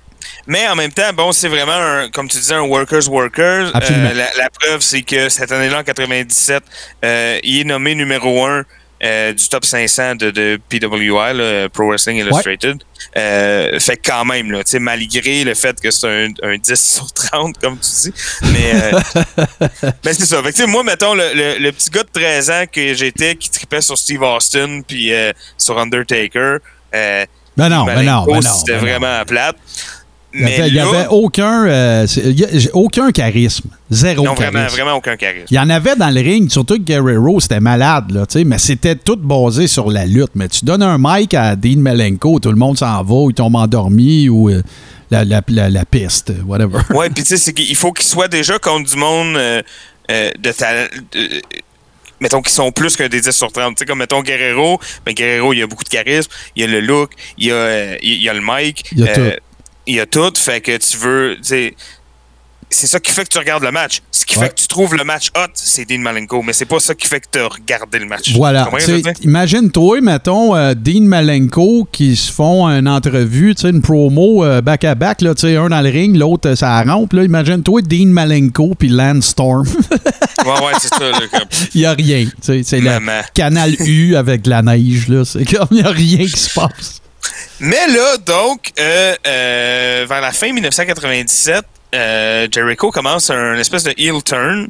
Là, selon les sources, il y, y a des gens qui vont carrément dire que c'est pas un heel turn qui était prévu, dans le sens que savez, la WCW, surtout à l'époque, euh, était très, très mal gérée. Euh, les lutteurs étaient beaucoup, beaucoup laissés à eux-mêmes. Les segments étaient euh, toujours décidés sur le fly, puis vas-y, puis fais ce que tu veux, puis comme arrange-toi pas que ça soit autour de la merde. C'était c'était l'anarchie, là. C'était l'anarchie complète. Et Jericho, qui aimait pas ce genre d'environnement-là et qui se trouvait mal utilisé, avec raison, hein, parce que, il, il- écoute, il utilisait mal Hogan puis Nash. Fait que c'est sûr qu'ils vont mal utiliser. Il, euh, va, il va le prouver aussi. de Jericho, façon. là. Fait que, ouais, ouais, puis il va le prouver par la suite, là, ça c'est sûr. Mais, euh, fait que là, euh, il décide de faire un peu euh, les choses à sa tête, puis là, ben, ça attire un peu l'attention. Fait que, tu sais, je pense que c'est un peu des deux. Je pense que c'est un heel turn que lui a décidé de faire sans vraiment l'accord de personne, Ouais. mais que quand ça s'est mis à marcher, la WCW a emboîté le pas, puis a dit, OK, c'est Ben, ils, ont raidé à Wave parce qu'écoute, il y avait. Il était pas question. Tu sais, Jericho fait partie de ces très rares workers Hmm. qui ne s'en remet pas au créatif. Tu sais, c'est Ouais, le. il a c'est- ses idées, c'est- lui, puis il va... Chris- Chris Jericho, c'est le U2 de la lutte. Il a jamais fait le même album. Ouais, ouais. Euh, pensez-vous à Dr- pensez à Drink It In Man, pensez à The List, pensez à toutes ces gamiques, pensez à Jericho Personal Security avec Mm. le vieux débris, Euh, pensez à Star, pensez quand il s'en allait faire un tour à New Japan avec euh, ses- son espèce de masque de Joker. Ouais. Euh, c'est- c'est- le gars, c'est une machine à se réinventer sans arrêt. Là. Ben moi, en fait, je pense que ce, qui va arriver, c'est que dans 25, peut-être 30 ans, on va apprendre que dans le fond, depuis 89, il y a eu 16 Jericho. Ouais, ben peut-être. Ouais, ouais, c'est ça. Euh, moi, je pense qu'il va. là, on, en fait l'éloge avec raison, là, mais on va se laisser aller après dans l'histoire. Mais euh, moi, je pense que le réel génie de Jericho, on va s'en rendre compte encore plus quand il luttera plus. Parce qu'il n'y en aura pas un autre comme lui. Non, c'est ça. Puis on va tout le temps se dire. Faites juste voir, regarde Frank Boulet, là, euh, salut Frank, euh, le Frank en chef, euh, qui faisait un post la, journée de la fête du Canada, c'était All Elite Wrestling. C'était AEW Dynamite, je l'ai regardé. euh, une, bonne partie. Puis il arrive avec son gros suit méga loud du Canada. Euh, quand quelqu'un fait un Canadian Destroyer, il dit Happy Canada Day. Il n'y a personne comme Chris Jericho. Tout comme il n'y avait personne comme The Rock. Moi, je- moi je les mets à la même place. Là. Je les mets à la même place. La seule différence, c'est que je pense qu'avec le recul maintenant, puis c'est bien correct, mais on se rend compte que c'était l'objectif depuis le départ de, de, de Rock. tu sais. Tandis que Chris Jericho, lui, ce qu'il fait triper, ce qu'il fait bander dans la vie, c'est de réinventer son personnage de lutteur puis d'être encore relevant. Puis trompez-vous pas, la AEW ne serait pas ce qu'elle est présentement sans avoir eu Chris Jericho comme première grosse signature, même Ah, ben pas proche. Dans Ben le non. cas de Cody Rhodes, c'est complètement différent. Il faisait partie, il fait partie de l'équipe de direction, même affaire avec les Young Bucks, puis Kenny Omega, puis euh, Ouais, puis j'ai beaucoup de respect pour ces gars-là, mais c'est pas des Ouais. gars qui ont pas une Chris carrière comparable. Là. Le gars, Peut-être qu'éventuellement, oui, mais c'est des gars qui ont des carrières beaucoup plus jeunes aussi. le, le gars, il se fait signer par Vince, par Vince, là. OK? Il se fait signer par Vince, il commence à Raw, puis la première affaire, c'est un segment de Rock. Fin. J'ai plus Bon, rien ouais, d'autre à ça, dire. On pourra en reparler, puis peut-être que dans les prochaines parties, euh, Ouais. euh, on, on pourra parler de son début, qui est vraiment un des meilleurs débuts de lutte De euh, l'histoire. de tous les temps. Toutes les ça. top 10 qui parlent des meilleurs wrestling débuts Ah mettent, non, t'as pas le choix. mettent tous Jericho premier. C'est parce que c'est dans l'affaire de. de c'est- super simple, hein? C'est Ah quasiment, ouais? c'est quasiment countdown. Ah ouais. On va mettre un countdown. Fin. That's it. Ah ouais. Puis là, tout le monde veut savoir Ça- qu'est-ce qu'il y a ça- après le countdown. Ça me fait penser à Jim Cornette qui a essayé je sais pas combien de fois de faire passer le concept de la boîte. Tu- Sais-tu cette histoire-là? Cornette qui était dans le créatif de la WWF à l'époque, au 96-ish, là, dans ces eaux-là. Il y a lui, il y a Bruce Pritchard, il y a Pat Patterson, puis il y a Vince. Puis les meetings de créatifs sont toujours à la maison de Vince. Mhm, ouais. Je devrais dire le mansion à Vince, là. Ouais. Et euh, ils sont sur le bord de la piscine, puis ils se font des ribs, puis tout. Puis là, ben, à un moment donné, des- ils se font des ribs. Je parle des coupes en dab, je parle pas du barbecue. puis là. euh, Peut-être aussi, peut-être des ribs Sûrement. aussi. Non, ils salissaient pas les mains. Euh, Il y avait des gens qui faisaient ça pour Vince. Et euh, à toutes les fois qu'ils cherchaient un segment pour aller chercher un rating à la TV, parce que quand trompez-vous pas, ça marche aux 15 minutes, on veut le plus de monde possible Mm. à chaque 15 minutes. Euh, Cornette, il arrêtait pas d'essayer de vendre sa crise d'idée de on va faire arriver quelqu'un d'une boîte. Fait que ces gens-là, il y a un gars qui a un dolly, il y a une boîte sur le dolly, puis dans la boîte, il y a un wrestler. Puis là, ben, tout le monde se demande c'est qui le wrestler? Puis là, tu fais staller ça un peu, puis tu glandes, tu glandes, ça a l'air, ça fait des gros ratings. C'est ça qui marchait dans, dans, dans, dans NWA en 1983, tu sais. Puis là, Ouais, Vince, il ouais. disait, ferme donc ta gueule, là, c'est une malade avec tes idées de sans dessin. Puis ça a l'air qu'il arrêtait pas d'essayer de pousser cette idée- cette idée-là. puis ça fait partie des ceux qui... euh, comment Genre, à chaque fois qu'il y avait un nouveau gars, là, il- mais les mettre Mais boîte! Ben oui. Les détracteurs de Jim Cornette s'amusent toujours à rire de lui avec ça parce que Mm. Autant j'adore Jim Cornette, c'est mon personnage de lutte préféré de l'histoire de l'humanité, puis de- d'en vie aussi, là. Je suis pas tout d'accord avec lui sur tout, mais Mm. euh, euh, autant, ben oui, il est le produit de son passé. C'est sûr que. Ah, il a appris, lui, il, a appris ben oui, appris. ça. c'est ça. Tu sais, parce que faites-vous pas de. Un, un jour, on le fera, le comparatif entre Paul Heyman et Jim Cornette. Ils ont la même vie. Même vie. Ouais. Fait qu'on pourra le faire. C'est, Paul Heyman, c'est le Jim Cornette du Nord, puis Jim Cornette, c'est le Paul Heyman du Sud. Ouais, ouais. Pas plus dur que ça. Fait que, anyway, Mais continue, là. On, fait trop de branches à. Il y a des affaires que tu apprends, mais que, des affaires qui marchaient en 71 à, télé, à. Memphis, qui marchent plus rendus en Tu 96. sais, on parle-tu du gobbledygooker avec ça? ouais, en plus. Ouais, c'est ça. Mais, euh, fait que c'est ça. Fait que, euh, tout ça pour dire donc que l'idée du, euh, du count- du counter, c'est vraiment une excellente idée. Mais là, revenons à nos moutons. Donc, Oui. Jericho, il commence à faire euh, euh, des euh, ce qu'on appelle, et c'est d'ailleurs là, quand j'étais jeune, que, que j'ai appris cette expression-là, mais on appelle ça des temper tantrums. Oh, ouais. Ou des.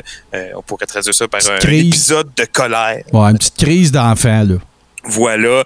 Euh, écoute, des petites affaires qui faisaient euh, euh, déchirer le saut de l'annonceur parce qu'il est pas content. puis là, la semaine d'après, il arrive avec un saut neuf pour s'excuser, puis là, il le redéchire. Moi, moi, je veux te dire de quoi. Je veux te dire de quoi sur le Jericho de cette époque-là. Mhm. Puis, puis ça, va- ça va être mon statement sur Jericho, à part tout ce que j'ai dit. Chris Jericho, dans l'histoire de la lutte, OK, il y a eu juste un heel humoristique meilleur que lui. C'est Piper. Ouais, OK. Piper, tu touches pas à Piper. Personne peut toucher à Piper. OK? Aust- Austin en heel humoristique, il est pas fait aussi. Ouais, mais, mais je te parle de. Moi, il était bon. Ouais, ouais. Il était bon, mais Jericho était un peu meilleur. C'était moins ouais. naturel pour Austin. Ça paraissait plus. Tu comprends? Ouais, ouais, ça, oui. Jericho, c'est le meilleur goof heel qu'il n'y a jamais eu. À l'époque, la WCW, puis je le sais qu'est-ce que tu t'en vas raconter aussi, fait que je brûlerai, je brûlerai pas ton Thunder, là, mais c'était Asti qui était sans dessin. Ouais. Tu sais, niaiseux, crasse, cave, là. Mais c'est, en tout cas, dans cette feud-là dont je vais te parler, il, il- il jauge bien les deux. Euh, parce qu'il y a aussi le côté heel euh, intense. Ouais, ouais, ouais, là. Que tu fais comme, OK, il est allé trop loin. tu sais. Euh, je pense que Tony Schiavone, il doit dire ça euh, euh, deux fois par jour, euh, tous les jours, euh, en parlant de lui pendant un an. Là, Euh, il est allé trop loin, tu sais. Mais euh, c'est ça. Fait que là, euh, il commence à gagner un peu de traction avec ce, ce heel turn-là. Il commence à faire tourner des têtes un peu. Puis bon, euh, on a une division, euh, une division cruiserweight hein, qui, est, qui est non négligeable, qui était une des bonnes affaires que la WCW C'était faisait. C'était la seule, je pense. Ben à ce moment-là, il y avait la, tu sais, bon, on, est en euh, fin 97, début 98, la Ouais. WCW, je veux dire la NWO, pardon, euh, va encore bien là. On est encore dans le bon bout. Mais Euh, vite fait, là, cette, cette division-là, là, tu parles de gars, là, on le fait vite ensemble. Là. Ouais, T'avais ouais, Jericho, Guerrero, Malenko, Juventud Guerrera, Eddie, excuse, Rey Mysterio, Psycho 6. euh, Lash LaRue, un- Ouais. Euh, T'avais un paquet de luchadors, là, c'est sûr. Euh, je- J'essaie de. euh, après ça, t'as eu, tu sais, la gang, là, Evan Courageous, là, puis Ouais. t'as eu, voyons, que je vais le nommer, qui faisait le, le mini super-héros, le Green Lantern, Sean Helms. Ouais, Sean Helms. Ah, écoute, t'a- t'avais un bench méga profond. Puis là, puis s'il en manquait, là, ben, regarde, il faisait Jushin Liger descendait du Japon ou Ben du ouais, Mexique. ou-. C'était la meilleure division euh, euh, lightweight de l'histoire de la lutte. Le, le problème, puis ce qui en a frustré plus d'un là-dedans, c'est qu'il y avait un, un glass ceiling très évident. Euh, même si ça marchait, même si c'était over, ça, allait, ça allait jamais être des matchs euh, en haut du, du, du milieu de la carte. Non, non. Puis même euh, si vous vous souvenez, à Nitro, c'était presque toujours le premier match. Parce que c'était parfait. Ça partait Nitro, un combat de malade. Écoute, moi, je, je- ça faisait longtemps à cette époque-là que j'avais vu des moves que j'avais jamais vus. Ouais, ouais, jamais vu, là. Tu sais, rien, là, pas une affaire me fait penser à un autre. Non, non, non. Il y a des moves qui sont faits que je n'ai jamais vu se faire. J'ai vu ça à Nitro. Ben, c'est ça. C'est sûr que, tu sais, c'est ça. Si tu viens de. de- si, toi, les matchs de lutte que tu connais beaucoup, c'est Sting contre Vader, c'est sûr que. C'est sûr. Puis la seule fois de ma vie que j'ai revu ça, que j'ai revécu ça, aller euh, dans les archives des, euh, des, des épisodes du Carréron quand j'ai fait les alternatives à la WWE. J'ai fait un épisode sur Lucha Underground. Allez écouter ça. Ouais, ouais. Lucha Underground, je, je- je- on repartira pas là-dessus, mais juste pour vous dire, c'est la, la fois d'ensuite que j'ai revu des moves que j'avais jamais vu se faire. J'étais sur le cul. Voilà. Euh, fait que. fait que, là, c'est ça. Là, on commence. euh, euh, fait que là, il va gagner la belt à, Ouais. contre Rey Mysterio à Sold Out. Euh, et il va faire, tu sais, il va être vraiment pas gentil là, avec avec Rey Mysterio. Après, il va essayer d'y enlever son masque, ça marchera pas. Il va lui péter ouais, le dos, à grand coup de chaise après le combat. Fait que là, tout le monde est comme, ok, ça va, t'as gagné, arrête, blablabla. Puis rendu, rendu là, tu sens que Jericho, il a sa stride, là. Là, il fait ce qu'il veut, tu sais, je Ouais, veux ouais, dire, c'est ça, créativement, puis ça marche, là. Euh, il va euh, faire de quoi aussi qu'il va euh, participer à son lore de heal, si tu veux. À Super Brawl 8, il va unmasquer Juventud Guerrera. euh, dans un move, euh, tu sais, vous savez, dans ce temps-là, là, j'imagine qu'au Mexique, c'est encore comme ça, là, mais tu sais, il y avait l'importance du masque, puis euh, se faire enlever son masque, c'est déshonorer sa famille, puis toute l'équipe. Pendant tout ça, Jericho, ben, il continue à euh, lancer des, à faire des promos où il attaque un peu tout le monde, dont Dean Malenko. Ouais. Euh, et il euh, va jouer sur le fait que ça l'insulte qu'on dise que Dean Malenko est l'homme des, de, de 1000 moves.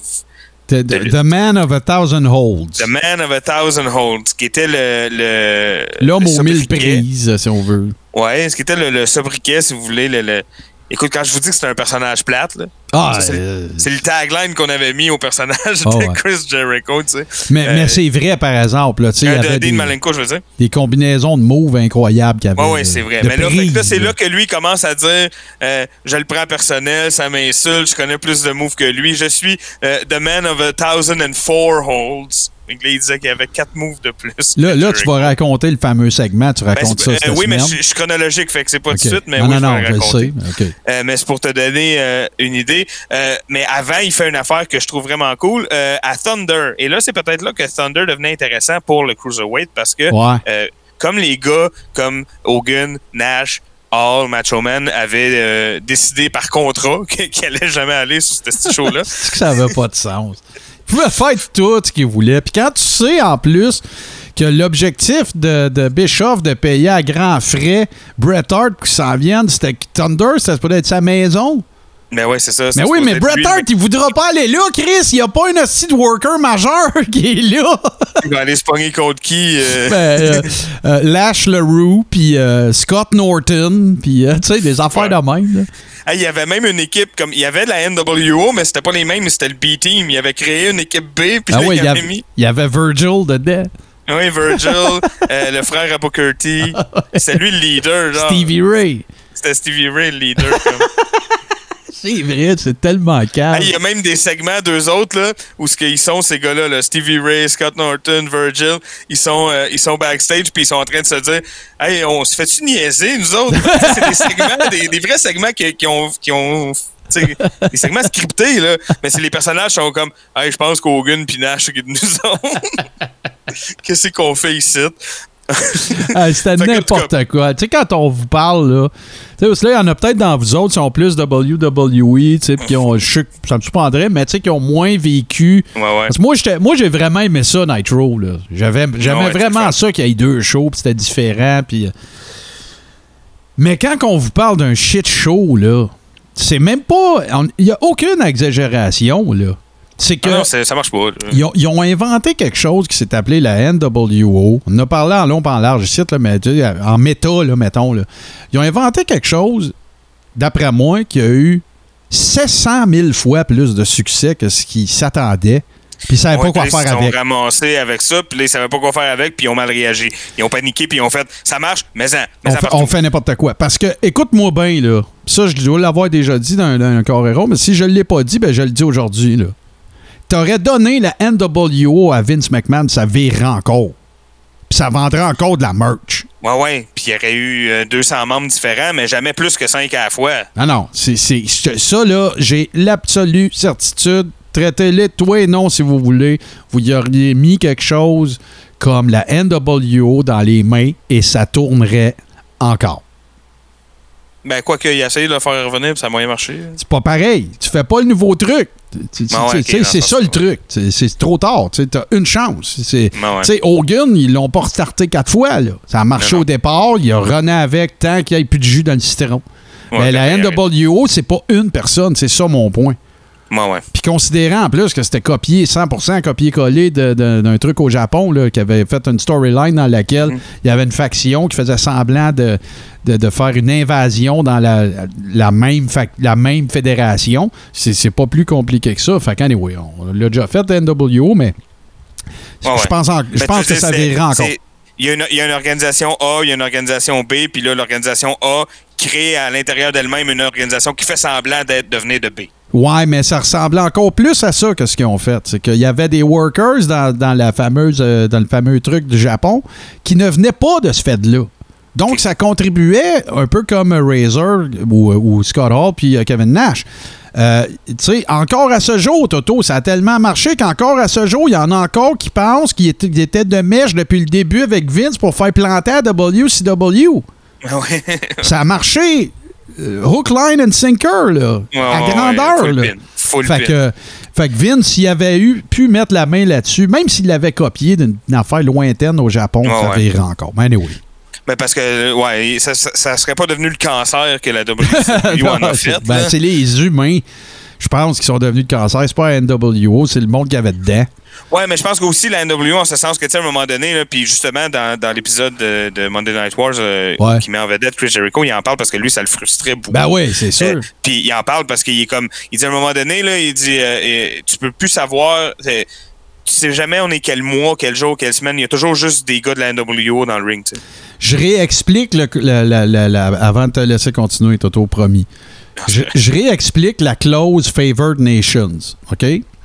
On se remet dans le contexte. Scott Hall approche euh, Vince puis dit J'aimerais ça que tu me dises comment je peux faire pour faire plus d'argent. Nanana.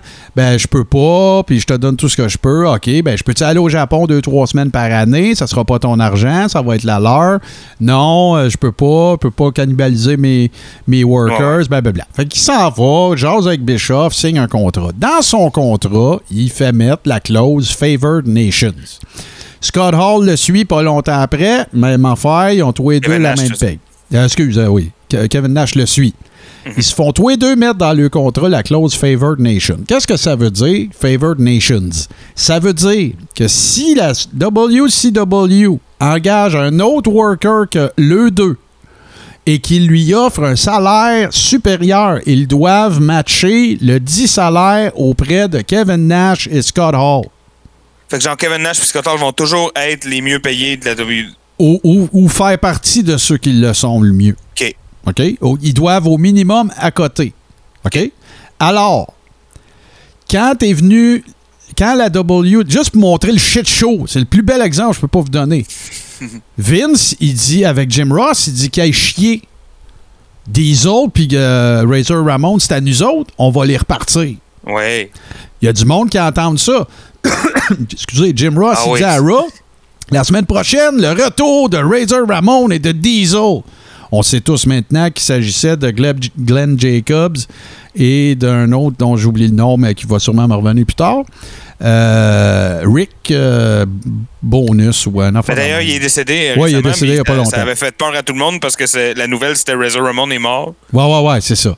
Puis là, tout Euh, le monde était comme ah. Exactement. Fait que quand la WCW a entendu ça, juste montrer le genre de moron qui était, ce Ouais, qu'ils ont fait, compagnie broche à foin. broche à foin, pas fait pour faire ça, pas en tout. Ils ont collé Kevin Nash puis Scott Hall en meeting, puis ils leur ont donné chacun 850 000 annuels de plus pour les convaincre de pas retourner à WWE. Alors que ça vient pas d'eux autres. Eux autres ont rien Mais fait. non, ont ils ressortaient les deux personnages. ça te donne ça une idée comment est-ce que. Puis là, j'ai Ouais, vu C'était pas Kevin. des têtes de lutte. qui étaient J'ai vu Kevin Nash raconter cette histoire-là 75 fois. Ouais, là. ouais. Ils sont assis, lui puis Scott Hall, un à côté de l'autre. Puis là, les gars de la WCW. Puis là, Scott Hall, il arrive genre pour lever le doigt pour dire. Euh, euh. Puis Kevin Nash, il met la main sur le bras, ferme ta gueule, ferme ta gueule. Ah oui, Puis là, il continue. Donc, euh, compte tenu de ce qu'on a entendu, puis tout le kit, ben, on veut simplement vous offrir une majoration annuelle de 850 000 par année euh, pour vos services. Kevin Nash continue de bûcher sur Scott Hall. Ferme ta gueule, ferme ta gueule, parce qu'en plus, il y a encore Favored Nations. Ok, ouais. Fait que ça veut dire que même s'ils se font donner, au lieu de. C'était 750 000, je pense qu'ils faisaient, au lieu de se faire donner 1,5 million, qu'est-ce qui est arrivé, Toto, quand ils ont été chercher Bret Hart à 2,1? Mais ouais, les autres sont montés. Ben oui! Fait que ça, ça vous donne-tu une idée du shit show de sans dessin? La seule raison qui faisait que ça, ça continuait, c'était que, un, c'était plein de caves, puis deux, c'est une compagnie privée. Euh, Il n'y a aucune compagnie en bourse qui aurait accepté ça. Il n'y a pas un administrateur qui aurait dit Êtes-vous fou, Calis? Vous ne lui donnerez jamais ce contrat-là?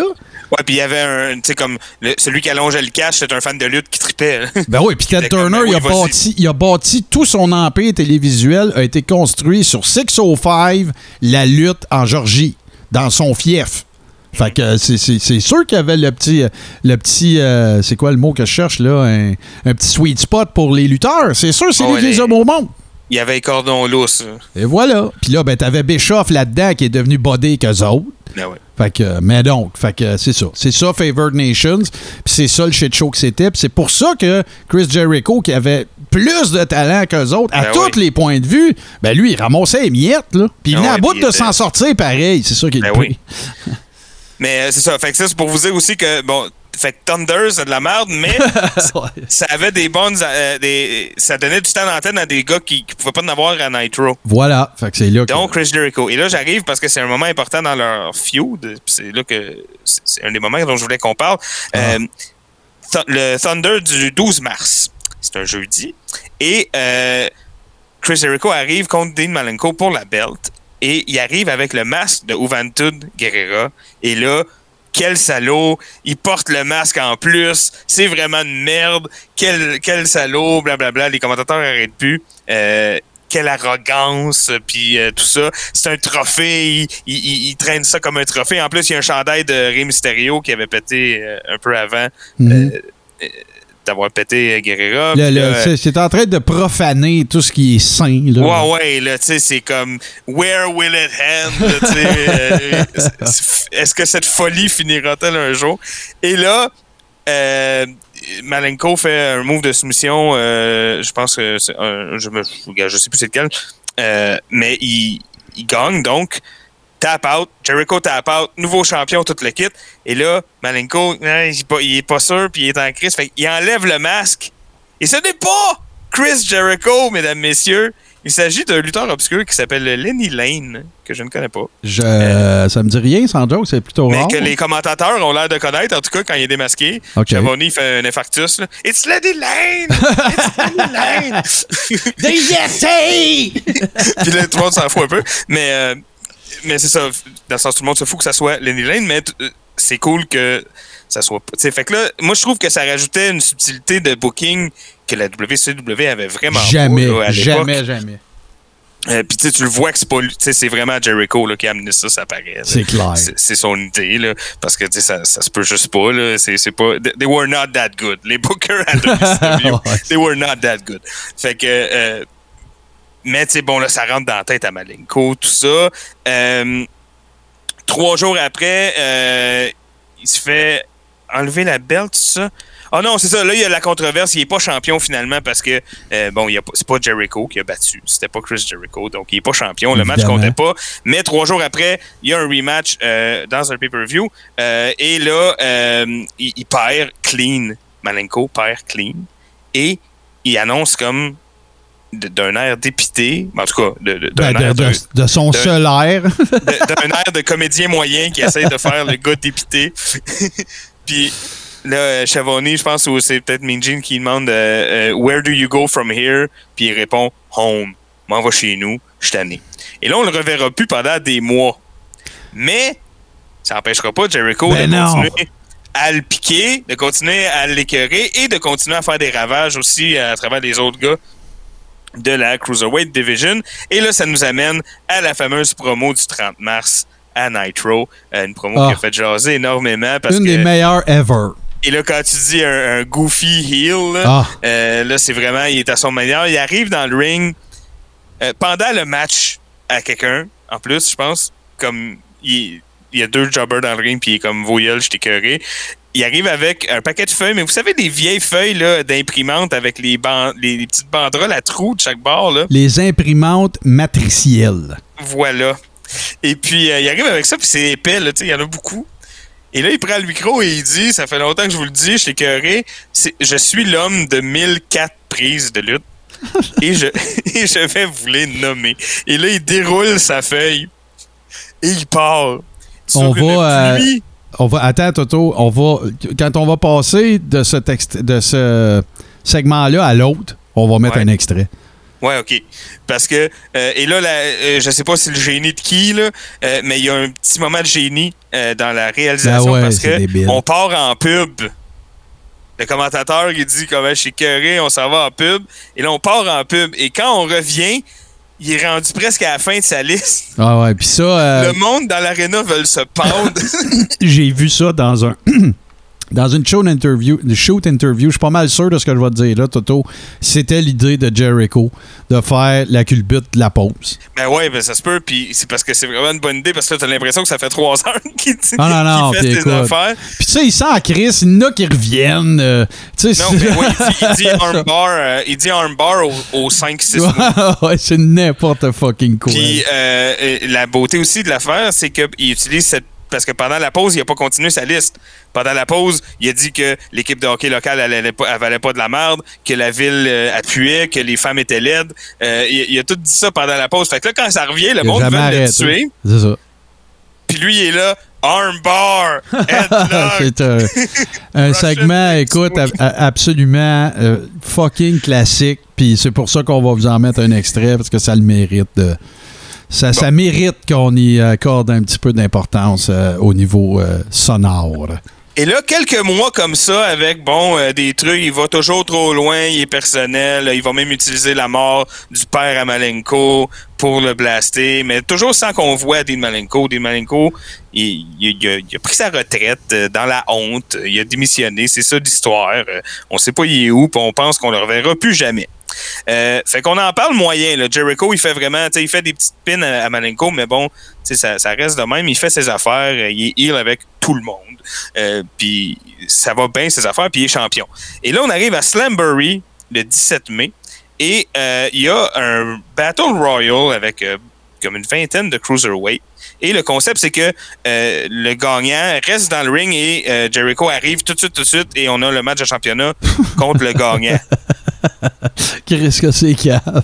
Ben déjà, tu sais, ça fait qu'il est heal parce que c'est une Ben ouais, c'est- rapport, c'est parfait. Tout, tout, tu vas arriver frais. Moi, je viens de me battre contre 20 gars, tu sais.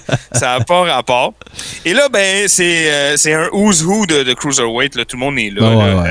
Euh, euh, Mysterio, Malenko. Il y a même du monde un peu obscur euh, qui sont là. N- notamment Cyclopé ou Cyclope, ou appelez comme tu veux. Ouais, ça me Mais, dit quoi, ça?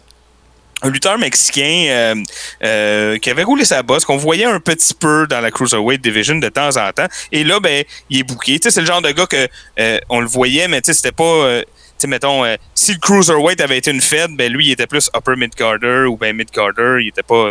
C'était pas celui qu'on voyait souvent comme les. Mysterio, Guerrero et autres. Mais c'est- ça en était un qu'on voyait. Puis un qui était quand même normal de voir si on a besoin de 20 gars Cruiserweight, ben là, on va l'appeler. Euh, puis euh, il va être là. Euh, je sais pas comment ça se prononce. Tony Chavoni, il prononce cyclopé. Ouais, mais, euh, ben, si tu le dis en, en espagnol, c'est cyclopée, là, c'est ça. ça. Bon. Mais en même temps, j'ai appris aussi avec l'expérience à ne pas me fier aux prononciations de, De Tony, Tony, ouais, ouais. De! Ouais, c'est ça. fait que, fait que bon, et là, il se ramasse, euh, on, se ramasse avec le, Final Four euh, de cette, euh, de, de- de- ça, et euh, c'est euh, Psychosis, Uvantud Guerrera, Cyclopé, puis l'autre, je m'en souviens pas. Mais bon, ça arrive dans, dans le Final Four. Et là, ben, tout le monde se dit que ça va être sûrement. euh, ben, il y a Psychosis qui a un petit peu des problèmes, euh, de- qui commençait à avoir un peu de problèmes avec Jericho. Et évidemment, Guerrera, euh, qui, avait une historique là, de, de, tout ça. Fait qu'on se dit que ça va sûrement être lui qui va gagner. Cyclopé, ça n'avait pas rapport que ça soit Cyclopé. L'autre non plus. Je me souviens pas son nom. Mais là, bon. Attends un peu, Toto. Juventud Guerrera aussi, là, je, je tiens à le dire, là, parce qu'il y a eu Eddie, parce qu'il y a eu Ray Mysterio, parce qu'il y a eu des Jushin Liger, parce qu'il y a eu des Laparca, parce qu'il y a eu tout ce monde-là. Euh, Juventud, il est comme tombé un peu, des fois, souvent, entre deux chaises. Et souvent, Ouais, ouais. c'était à cause de ses habitudes de vie slash, euh, euh, comment dire, backstage. Mhm. Mais, euh, tu sais, définitivement, worker absolument incroyable. Ouais, ouais, vraiment. Vraiment. Puis, tu sais, si- s'il n'y avait pas eu de Eddie puis de, de Ray, ben c'est sûr que Juventud aurait été le luchador pendant des Ouais, ouais. années. Là, fait que c'est ça. Je tiens à le dire, là, mais euh, c'est pas pour rien non plus qu'il était dans le Final Four. là. Voilà. Et là, on arrive, euh, bon, euh, le poil euh, le, le poil se passe, euh, on perd l'inconnu, on perd Psychosis, et là, on se ramasse Cyclopé contre Juventud Guerrera, et là, ils ont un stare down dans le ring, et là, on sait pas qu'est-ce qui se passe. Là, le mood a l'air d'avoir changé. Ben. Là, Juventud, il est comme, OK, il commence à parler. Fait que là, on voit qu'ils se parlent. On, là, t'as Nick Patrick qui est comme, battez-vous, battez-vous, battez-vous. Là, ils veulent pas se battre. Et là, Guerrera, il, tend sa main, il serre la main à Cyclopé, il donne une tape sur l'épaule et il s'auto-élimine. Et là, on comprend plus rien, puis personne ne comprend. Tony Chavoni est sur le cul. Qu'est-ce qui se passe? Parce que Cyclopé, je te dis, là, c'est un, c'est un nobody, là, on le voit jamais, on sait pas pourquoi il est là. Fait que là, euh, on comprend rien. Et là, évidemment, hein, unmasking, Coup de théâtre. Et c'est de loin, et sans l'ombre d'un doute, et pour toujours, le plus gros pop de l'histoire de la carrière de Dean Malenko. Ah ben là, c'est pas juste ça, Toto. C'est c'est- moi, de mon souvenir, c'est un des plus gros swerves que je me rappelle d'avoir vu. Ah oui, vraiment, vraiment. Solide, là. C'est- c'est- on est loin Parce de Black que- Scorpion avec Ric Flair, que tout le monde sait que c'est lui. là. Non, non, c'est ça. Puis, si vous voulez aussi euh, voir où étaient la- les forces et l'intelligence de Malenko, c'est que euh, il, il, il lutte pas comme Dean Malenko. Ben non, c'est sûr. Quand il il est capable de en, ça. en cyclopée, il a le moveset à cyclopée. Puis, déjà, d'être capable de le faire, parce que c'est quand même, euh, tu sais, d'imiter un moveset de luchador, faut, faut, faut être capable. Ben, faut que tu sois pas payé. Puis euh, il, il le fait de façon assez crédible. Il n'y a personne qui remet en question. C'est pas, c'est ça, c'est pas comme. euh, ben là, ça c'est sûr que c'est trop flagrant, là, mais tu sais, c'est pas comme Mr. America que tout le monde est. Ouais, là, tu me niaises. non, ou tu sais, même, euh, je t'en avais montré un l'autre jour, là, euh, The Executioner. Puis, on Ah, voit- ben on voit- du Playboy on- Body Rose. Ben oui, puis on le voit là, que c'est lui en Mais dessous, non, là. Toto, c'est moi qui t'ai montré ses bottes. C'est écrit, Oui. C'est écrit PBR dessus. C'est écrit P- PR, excuse, avec la rose, tu sais. Ouais, Il y a- ouais. il y a- mais tu sais pourquoi? C'est parce qu'à WrestleMania, il a fallu qu'il remplace. Fait qu'ils ont patente à gosser un souffle, là, puis en tout cas. Ah, ils ont une patate à gosser, mais hein, ils ont fait deux trous dans une poche en jute. ils ont mis ça à la tête. en tout cas, fait que là, le pop de fou Ouais, c'est clair. Et la face à Jericho, parce que Jericho, il est ringside, il, est prêt, là, le combat euh, start, le combat de championnat start tout de suite après la, la bataille. Et là, écoute, c'est vraiment, ça vaut la peine. C'est là que moi, je vais m'arrêter dans mon analyse de, de cette euh, Ah, feud-là, mais elle quel beau là. cliffhanger. Cliffhanger. Ben oui, euh, je finis sur un cliffhanger, ben un moment important de la feud, Ben mais oui, pas un clair. moment final, hein, vraiment pas. Non, là. Non, ben non, ça, va- je m'en On va continuer après ça. Euh, c'est sûr que là, après, ça devient... euh, euh, c'est sûr que l'histoire est cool, puis euh, Jericho fait beaucoup de, de trucs, le fun dans le reste de la feud, mais ça devient une feud euh, euh, qui est importante au niveau athlétique là, dans le ring. Là, Ouais, ouais, ça arrête le niaisage, là. Ben, c'est toutes des 4 étoiles. Là, vont avoir euh, Ouais. une série de 6 ou 7 matchs là, euh, dans des Nitro puis des pay-per-view. Ça va toujours être des matchs à 4 étoiles là, en montant. Là. Fait que, tu sais, c'est pas... euh, euh, ça, c'est sûr que Malenko... euh, c'est là qu'il faut que tu l'utilises. sais. Ouais, Mais- ouais, bah ouais. Puis, puis bien faire paraître un autre worker aussi. Ben c'est ouais, ça, le faire, le faire shiner comme il faut, là. Mais je voulais qu'on s'arrête là parce que c'était un bon cliffhanger, puis parce que je voulais qu'on parle du fait que euh, c'est probablement la seule fois dans la carrière de Malenko où il va être vraiment utilisé comme un lutteur complet, dans le sens que on va s'en servir au niveau du show aussi. On va s'en servir pour faire de quoi de, de théâtralement intéressant. Ben, t'as vu Euh, comment ils ont fait? Il a fallu qu'ils crissent un masque. Ben ouais, c'est ça. ouais, effectivement. Puis ça aussi, ça sonne comme l'idée à Jericho beaucoup. Je pense qu'en tout cas, Jericho, euh, il y a une affaire qu'on pourra jamais reprocher, c'est de ne pas avoir lui-même contribué à ses storylines au niveau créatif, parce que c'est connu depuis toujours. Puis même avec euh, Brian Gershwitz, euh, qui a été un des writers les plus proéminents dans l'ère post-Vince Russo, euh, c'était Jericho, c'était un, un bon body avec lui. Puis d'ailleurs, s'il y en a qui se demandent ce qui est rendu Brian Gershwitz, ben, Gershwitz s'est rendu un des auteurs slash euh, créateurs, scénaristes de la compagnie Seven Bucks Entertainment de The Rock. Alors, il est pas dans marde, il est pas dans la rue non plus. Alors, Non, euh, Seven Bucks Entertainment, pour ceux qui se le demandent, c'est parce que quand il est arrivé, je sais plus si c'était à Miami ou Hollywood ou peu importe, il avait sa pièce. Mhm.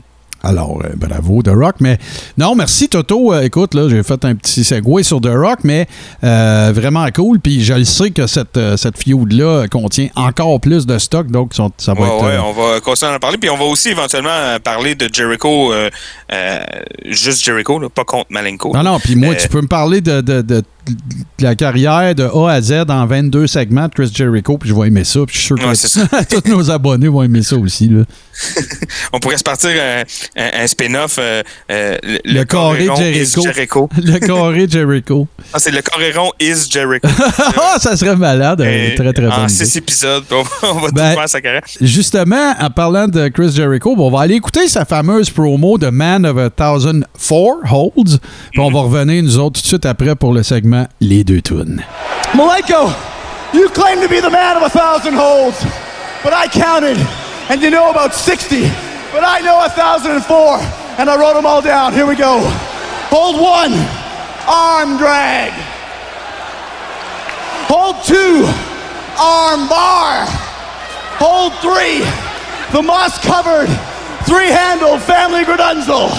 Why doesn't he just Number mail us this list and we'll announce arm it? bar. He's just ranting. Number five, the Saskatchewan spinning nerve hold. This must be meathead eight, microphone night. You think so? arm He's got 998 to Number go. nine, Get the hook. the We're out of Shooting here. Star Staple Shut up. Super Press. Get a haircut. Number 10, Back fan. hold number 712. Can we- arm bar. Can we physically get him out of the ring? 713. Yeah, but you've got to announce. I know you can. Hold number 714. The Canadian. It's time for our second hour of WCW Monday Nitro. And ladies and gentlemen. Donc, parions que ce segment vous a rappelé bien sûr des souvenirs. Moi, ça m'en rappelle, puis à quel point j'adore Chris Jericho. Mais euh, off mic, on se parlait aussi à quel point, on partira pas là-dessus parce que ça peut faire un show complet, mais Oh, à quel point Eddie Guerrero était un worker, un entertainer, un gars de mic, un lutteur, un, un charismatique absolument hors du commun. Et c'est un peu ce qui va nous avoir inspiré parce que, vous le savez, on aime ça, nous autres, mettre le segment Les deux tonnes avec du monde qu'on ramasse pendant le show et Ouais, non ouais. pas parce que, contrairement à la croyance populaire, on le sait pas souvent avant. Euh, alors, mais, mais fait que parce que ça part, ça fait du branche à branche. Fait que là, ben écoute, il fait chaud, Toto. Euh, tu sais, la- l'atmosphère, il y a quelques terrasses qui ont réouvert. On est en plein été, canicule, caliente, puis tout ça. Fait que on va y aller vers un segment de nos, euh, de certains de nos lutteurs préférés. Euh, hispanophones, tiens, on va dire ça comme ça. Alors, euh, je te laisse euh, à tout seigneur, tout honneur, par nous ça, ouais. Ben écoute, on va commencer ça avec Eddie, hein? Viva la raza, comme on dit. Ah ben là, on le voit dans son low profile avec son, son, son- sa pose très caractéristique. Puis moi, ben écoute, comment veux-tu que je relance ça autrement qu'avec Bouyaka de, de, de Ah, ben ouais, Rey hein. Mysterio? Parce Quand il y a que un, il y a l'autre, ben, il y a un, il y a l'autre, voilà. Puis de deux, ben écoute, euh, on peut encore sans l'ombre d'un doute prétendre que certains des meilleurs matchs, que ce soit luchador, que ce soit cruiserweight ou que ce soit de lutte, euh, tu sais, à eux, à eux deux, tu sais, ils en ont Ah ouais, un ouais. méchant paquet de, de 5 étoiles absolument incroyable. Fait que on part ça avec Eddie Guerrero, Rey Mysterio, puis nous autres, on vous revient tout de suite après avec le close. ¡Viva la raza!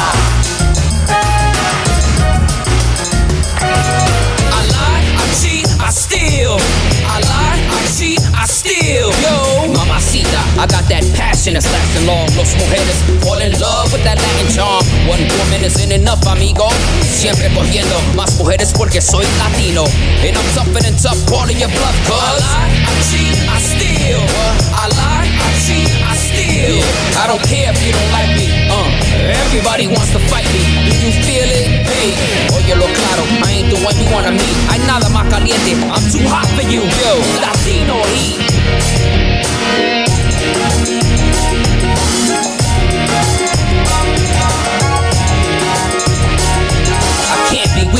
Coming from the streets of the ghetto at the end of the week, I get to keep your dinero.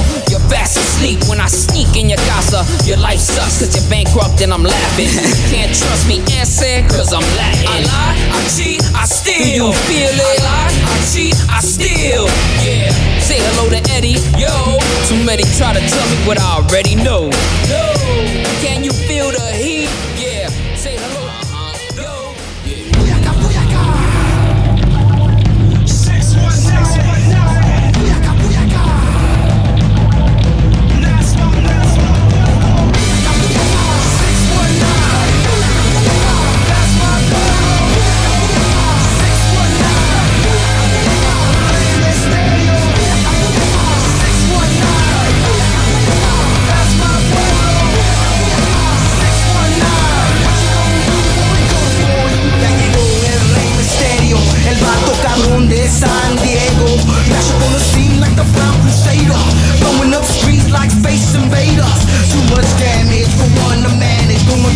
don't get these biggie Spanglish. Hasta un lado, estoy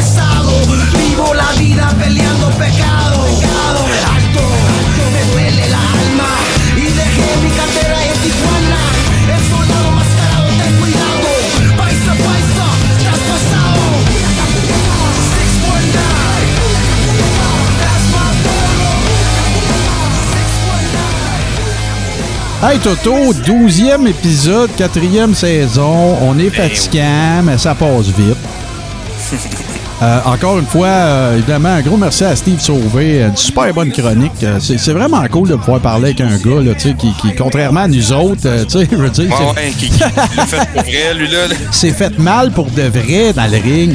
Ah ouais, Euh, fait qu'un gros merci à toi, Steve. Euh, super cool. Puis euh, ne soyez pas en reste. Hein, euh, ayez absolument l'assurance. Tu sais, même, même Zoui a fait des call-outs qu'elle va avoir des chroniques qui s'en viennent. Donc, on est bien content de ça. Fait qu'on va bien sûr reprendre nos bonnes habitudes avec Zoui qui va nous faire des, des reviews, en fait, des, des- des mini sous la loupe de pay-per-view, mais de trucs. Euh, euh, Il n'y a aucune chance que tu puis moi on ait vu. ben, en tout cas, que les chances sont relativement minces avec des faits d'indie et tout ça. Fait que c'est ça qui compose notre, euh, comment dire, notre comité, si on veut, ou en tout cas toute l'équipe de collaborateurs, euh, moi, Toto, Zoui et Steve. Et c'est bien sûr complété par nos patrons que nous nous devons absolument de remercier. La liste continue de s'agrandir. On est bien, bien content de vous avoir. Fait que moi, je vous défile ça dans l'ordre. Francis Furoy, Lucas Gouget, Anthony Pomerleau, Sylvain Vinet, Pierre-Luc Delille, Frank Boulet, JF Denis, Dr. Fun, Patrick Hamel, Mathieu Tivierge, Steve Bolduc, Pierre-Luc Hamelin et Patrice Labelle. On vous dit un gros merci. Pourquoi qu'on les remercie? Parce qu'ils font partie de notre communauté Patreon qui est une communauté euh, encore plus active, hein, Toto, qu'elle ne l'a jamais été, j'ai envie de dire. Ben oui, ben oui. Euh, Qu'est-ce que ça comprend? Bon, première des choses, ce que vous allez faire, c'est que vous en allez, vous allez vous en aller, pardon, sur euh, patreon.com barre oblique le carré rond. Vous allez nous trouver là sans trop trop de problèmes. Pour adhérer, ben, vous avez tous les liens pertinents à suivre. Ça va vous coûter un gros 5 américains qui va vous donner accès à un paquet d'affaires. Commençons ça tranquillement, pas vite. Bien, évidemment qu'il y a les watch-along que moi et Toto ont fait, des fois ensemble, des fois séparément, des fois c'est des suggestions de nos patrons. C'est de plus en plus le cas d'ailleurs et on vous en remercie. C'est vraiment le fun. On a regardé dernièrement un match de la lutte internationale entre les frères Rougeau contre euh, Richard le Magnifique Charland et King Tonga. Ben du fun. C'était une suggestion de notre patron JF Denis. On en a eu d'autres aussi. Steve Bolduc en a suggéré. Donc, euh, lâchez pas. Puis, euh, on adore ça, faire ça.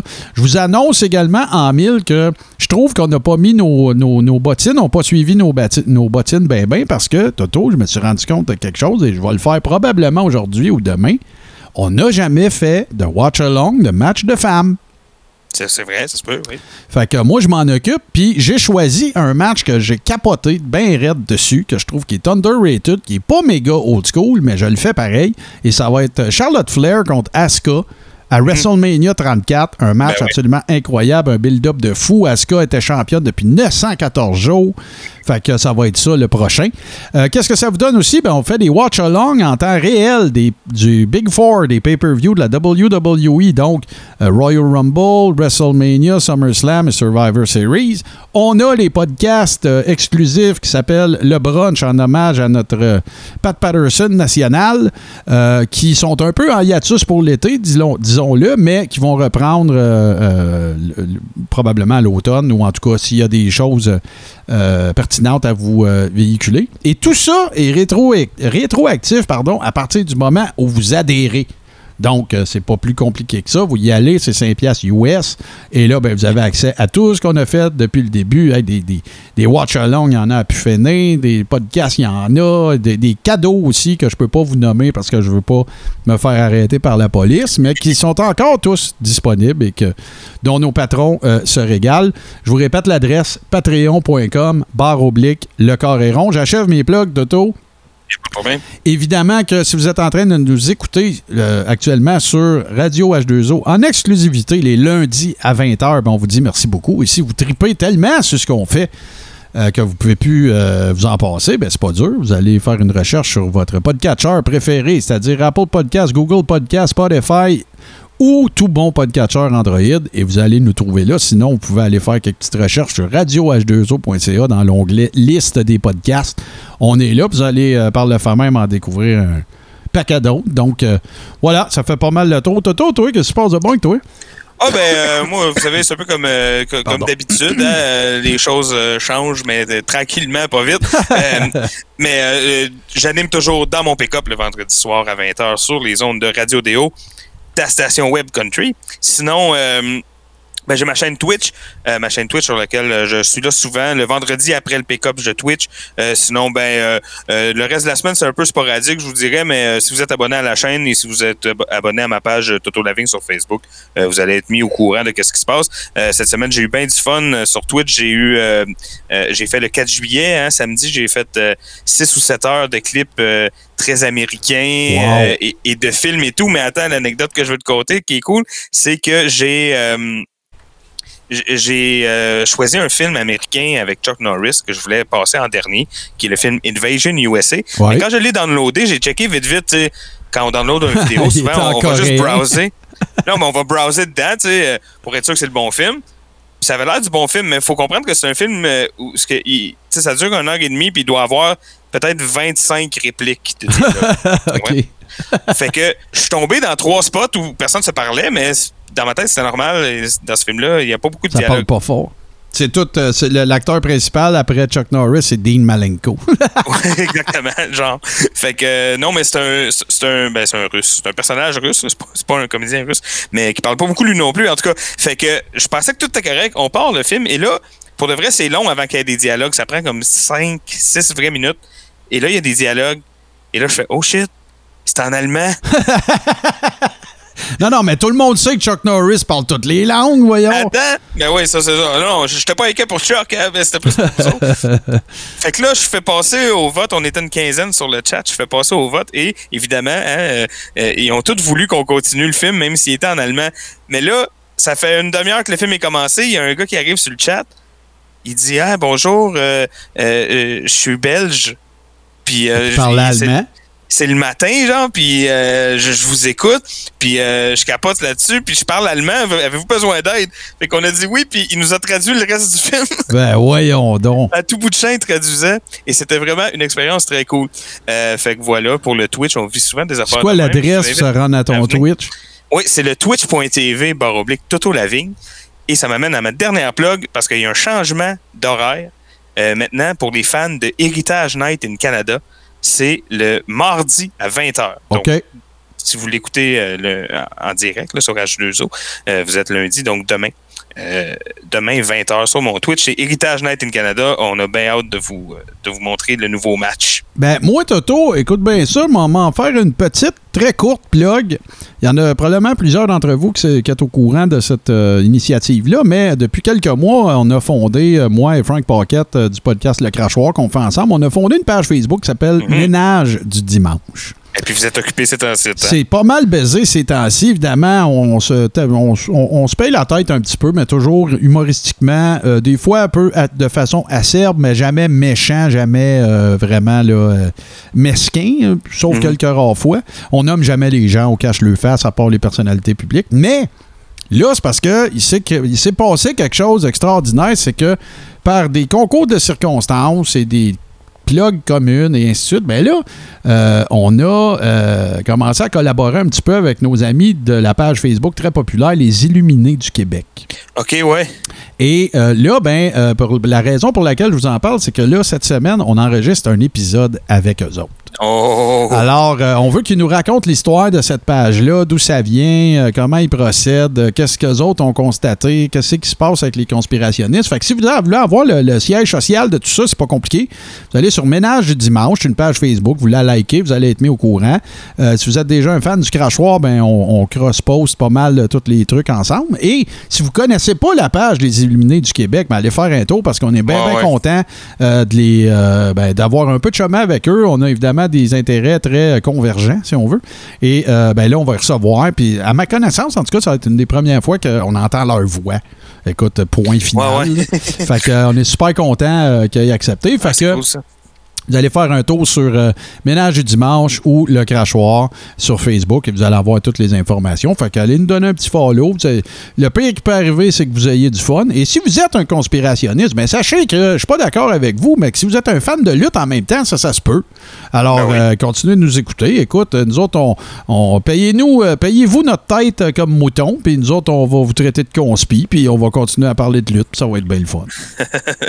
Hey, fait que sur ce, mon cher Toto, encore une fois, euh, il ne me reste que toi à remercier de cet autre euh, bel fun épisode et euh, de nous laisser, bien sûr, sur le meilleur mashup de musique de lutte de l'histoire, de show, de podcast, pardon, diffusé sur radioh2o.ca tous les lundis exclusivement à 20h. Et j'ai parlé, bien sûr, de mon grand chum, Super Dave Bérubé. Salut, mon Toto. Salut, man.